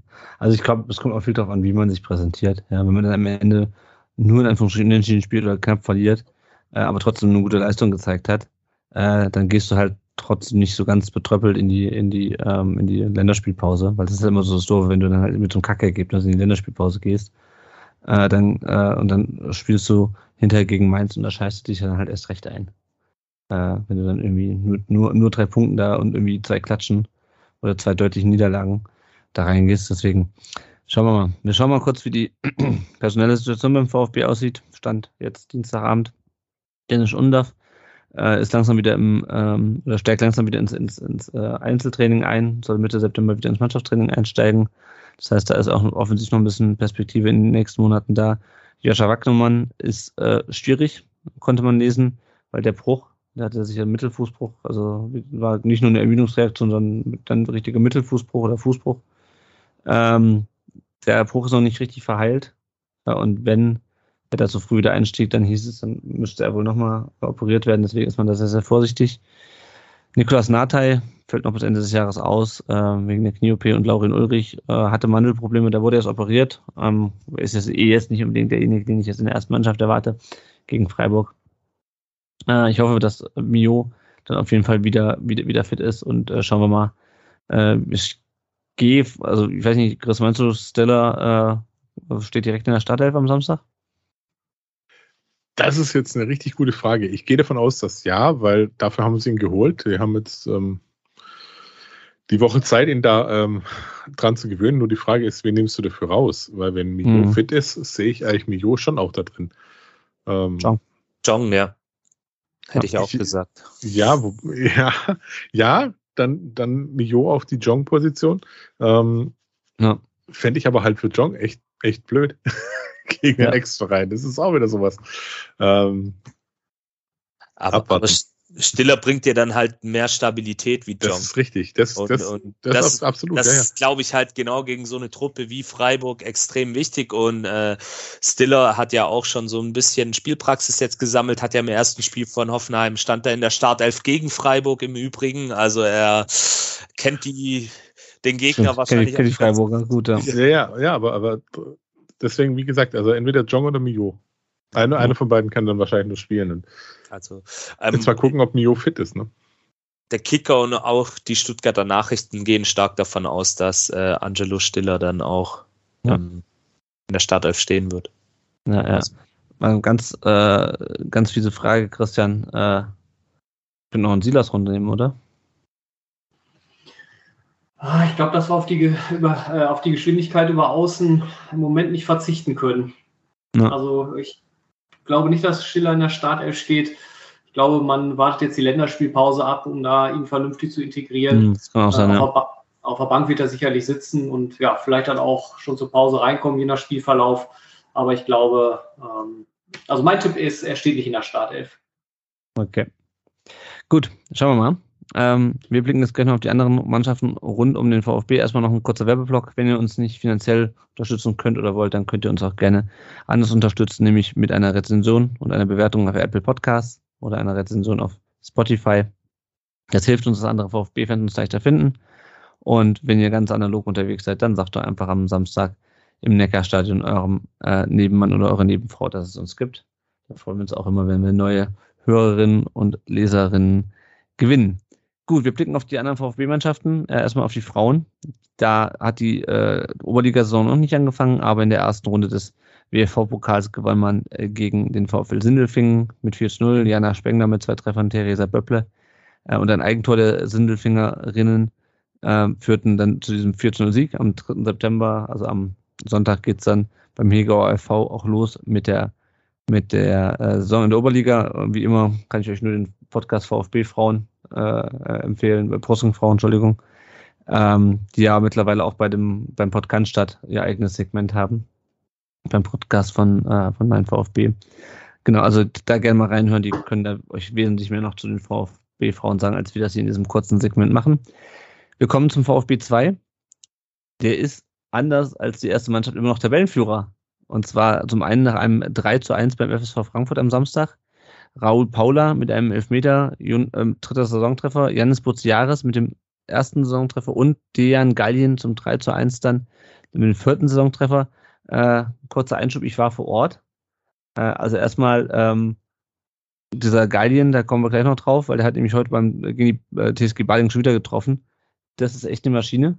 Ähm, Paul Paula hat es auch gut gemacht. Seinem stand auch im Tor, den konnte ich mir auch mal aus Nähe angucken. Aber also ich meine, es ist halt Regionalliga, ne, ist dann nicht, nicht Bundesliga, aber was da in Frankfurt abging, das war schon heftig. Also die waren wohl eh ersatzgeschwächt und relativ schlecht drauf. Äh, die hätten gerne Elfmeter gehabt. Der, der, Stürmer, äh, der Stürmer mit der Elf hinten, hat sich furchtbar aufgeregt, als er den nicht bekommen hat. Und so zog sich das eigentlich die ganze Zeit weiter. Also furchtbar aggressive Stimmung. Es hat natürlich auch nicht geholfen, dass Raul Paula nach dem äh, verwandelten Elfmeter direkt vor den 20 Mann Heimblock gerannt ist, die dann daraufhin das äh, das Spielfeld stürmen wollten. Und das ging also weiter. Äh, VfB äh, natürlich auch dann ab und zu mal ganz gut zugelangt, aber gerade der, der Rechtsverteidiger von denen äh, ganz, ganz fiese Type, äh, hat sich immer fallen lassen und dann noch so ins Publikum gegrinst, äh, hat auch einmal richtig zugelangt. Ähm, also ja, ganz unschön und äh, wie man dann nachlesen konnte, gab es auch noch Handgreiflichkeiten in der ähm, äh, in den Katakomben. Musa Sissé soll, soll wohl ähm, rassistisch beleidigt äh, worden sein. Äh, und ähm, was ich halt noch gesehen habe, äh, der Schiedsrichter, der einen schweren Stand hatte in dem Spiel, auch nicht, sicherlich nicht alles richtig gemacht hat, sofern man das ohne VR bewerten kann. Aber es gab da halt einen Typen in Frankfurt auf der Tribüne, der zeigte dann halt zur Halbzeit, zeigte auf ihn und macht dann so eine Halsabschneider-Geste. Äh, also gerade auf ihn drauf. Äh, die mussten ihn dann auch mit, mit Regenschirmen äh, in, die, in die Katakomben leiten. Also keine Ahnung, was da, was da äh, beim, beim FSV Frankfurt los ist. Es war also schönes Spiel, schön gemacht vom VfB, Tabellenführung äh, verteidigt, ausgebaut, aber die Begleitumstände, die waren, wie Markus Fiedler zu Recht sagte, leider sehr, sehr unschön. Ähm, heute hat der VfB dann gegen die TSG Bading gespielt. Zum zweiten Mal innerhalb von ein paar Wochen, diesmal mit der zweiten Mannschaft. Und hat 2 zu 1 gewonnen. Luan Simnitscher, das ist der, den wir von Köln geholt haben, mit seinem zweiten Saisontreffer. Und Dejan Galdin jetzt schon mit seinem fünften Treffer am fünften Spieltag. Äh, den haben wir, glaube ich, aus Bremen geholt vor der Saison. Also, ich meine, ich glaube nicht, ich kann mir nicht vorstellen, dass der VfB so weitermacht. Die sind jetzt äh, Tabellenführer mit 15 Punkten, fünf Spiele, fünf Siege. Das ist äh, so gut, ist die, sind die Amateure lange nicht mehr in der Saison gestartet. Ähm, aber ich, der äh, macht seine Sache bisher gut. Also vielleicht ähm, hat man jetzt bei der zweiten Mannschaft auch mal den Schlüssel gefunden, um da oben mitzuspielen in der, in der Regionalliga. Ob es für die dritte Liga am Ende reicht für den Aufstieg, wissen wir nicht. Die Kicker sind uns äh, hart auf den Fersen. Gut, nächstes Spiel ist das am Samstag gegen den Tabellen 16. gegen Waldorf. Äh, am Sonntag, pardon. Ähm, kann es durchaus sein, dass man da die, äh, die Serie ausbaut, weil die Waldorfer sind jetzt auch nicht so gut in die Saison gestartet. Die U19 hat auch gewonnen. Äh, die haben 13 in Nürnberg gewonnen. Carlo Curani mit seinem zweiten Saisontreffer. Max Herwert, seines Zeichens Sohn des Pressesprechers, mit seinem ersten Saisontor für die U19 und Tom Bad auch mit dem ersten. Die sind jetzt Dritter, äh, Samstag, aber auch, weil die, glaube ich, als Einziger gespielt haben, am Samstag hatten wir zeitgleich äh, drei Mannschaften äh, an der Tabellenspitze. Äh, denn äh, auch die U17 hat gewonnen, äh, 3 zu 2 in Augsburg. Matthäus Zikas mit dem vierten Saisontreffer, Karl Kempf. Und ich glaube nicht, dass der äh, mit äh, Mark Oliver Kempf verwandt ist, weil äh, von Berlin nach, nach äh, Stuttgart ist es auch ein bisschen weit mit dem ersten und Mirza Katovic mit dem zweiten Saisontreffer. Und die U17 ist erste Mannschaft oder äh, ist Tabellenführer, pardon, in der, in der U17 Bundesliga mit 13 Punkten und spielt jetzt am Freitag äh, bei 1860. Die ähm, U19 spielt am, am Samstag, äh, am 16.09. erst wieder dann gegen den FC Augsburg. So, jetzt blicken wir noch kurz auf die, äh, auf die Leihspieler des, ähm, des VfB. Ömer Beas hat am dritten Spieltag der Super League äh, 0 zu 0 gespielt mit Hatayspor bei Alanyaspor und saß dabei 90 Minuten auf der Bank. Die sind jetzt Tabellenzweiter mit fünf Punkten. Wahid Fagir wurde zur Pause ausgewechselt, als die SV Elversberg 0 zu 5 bei Fortuna Düsseldorf unterging am zweiten Spieltag in der, in der Bundesliga. Äh, Elversberg ist jetzt äh, Tabellenletzter in der zweiten Bundesliga mit nur einem Punkt.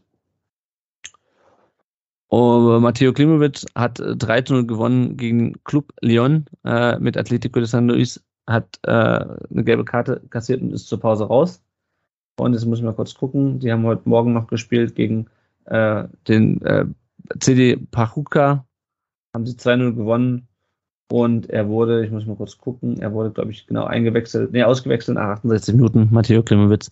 Und die sind jetzt in der Liga MX, wie die heißt, das muss ich kurz gucken, sind sie Tabellenführer mit 13 Punkten. Martin Maglitzer und Luca Pfeiffer hatten äh, am zweiten Spieltag kein, äh, kein gutes Spiel. Äh, 1 zu 4 verliert Darmstadt gegen Union Berlin. Maglitzer nach 67 Minuten ausgewechselt. Äh, Pfeiffer immerhin mit der Vorlage zum zwischenzeitlichen 1 zu 1.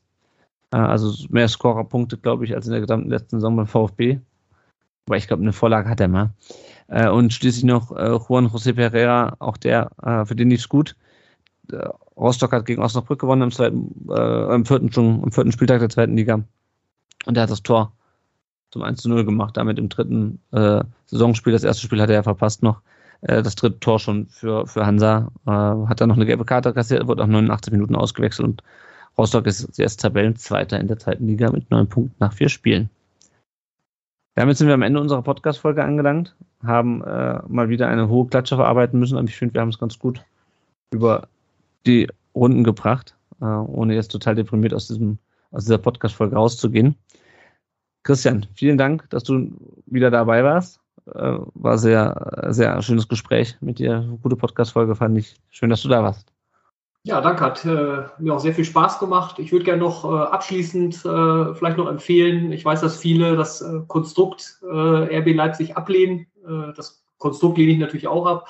Aber das Stadion ist wirklich sehr schön. Das ist äh, die Red Bull Arena so in das alte Zentralstadion gebaut und man sieht drumherum noch die äh, Erdhügel mit den, äh, mit den Steintreppen und der alte Turm steht noch. Also ich sag mal, wenn man von Red Bull absieht, ist es ein schöner Ground. Du meinst, wenn man die ganzen Red Bull-Fans und die ganzen, also was, was mich immer stört, also ich habe das auch gesehen, dachte, ja, also Zentralstadion eigentlich auch ein, ein geiler Ground, aber was mich halt nervt, ist diese riesige komische Wand, die du im Fernsehen immer siehst mit diesen ganzen Bullen.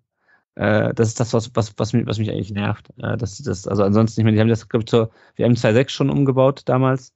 Ähm, aus dem alten Zentralstadion halt ein moderneres Stadion gemacht, aber diese, dieses ganze, diese ganze Red Bull-Verkleidung da, das ist das, was mich nervt. Aber ich war auch noch, noch nie da. Ja, also vielleicht könnt ihr mal zu einem, äh, also entweder ihr fahrt äh, zum VfB-Spiel jetzt hin, das habe ich mir bislang verkniffen, oder schaut euch dieses Stadion einfach mal so an. Eine gute Empfehlung, auf jeden Fall. Ja, wir hören uns nächste Woche äh, nach dem Freiburg-Spiel wieder. Ich kann auch schon sagen, dass wir noch eine Sonderfolge in nächster Zeit in, in petto haben. Dazu erfahrt ihr dann in, in nächster Zeit noch mehr. Ähm, sehr spannender Gast wird auf jeden Fall sein. Und äh, es danke ich euch erstmal fürs Zuhören diese Woche. Wir hören uns dann nächste Woche wieder nach hoffentlich einem äh, Sieg gegen den SC Freiburg, während die Wolverhampton Wanderers schon 5 zu 0 führen im Ligapokal und ich die ganze Zeit darauf warte, dass Sascha Kalajdzic sein zweites Tor macht. Ähm, aber bislang hat es noch nicht geklappt. Wir warten jetzt auch nicht mehr, sondern machen jetzt den Podcast zu. Vielen Dank fürs Zuhören. Bis nächste Woche. Ciao. Ciao. Servus. Auf Wiederhören.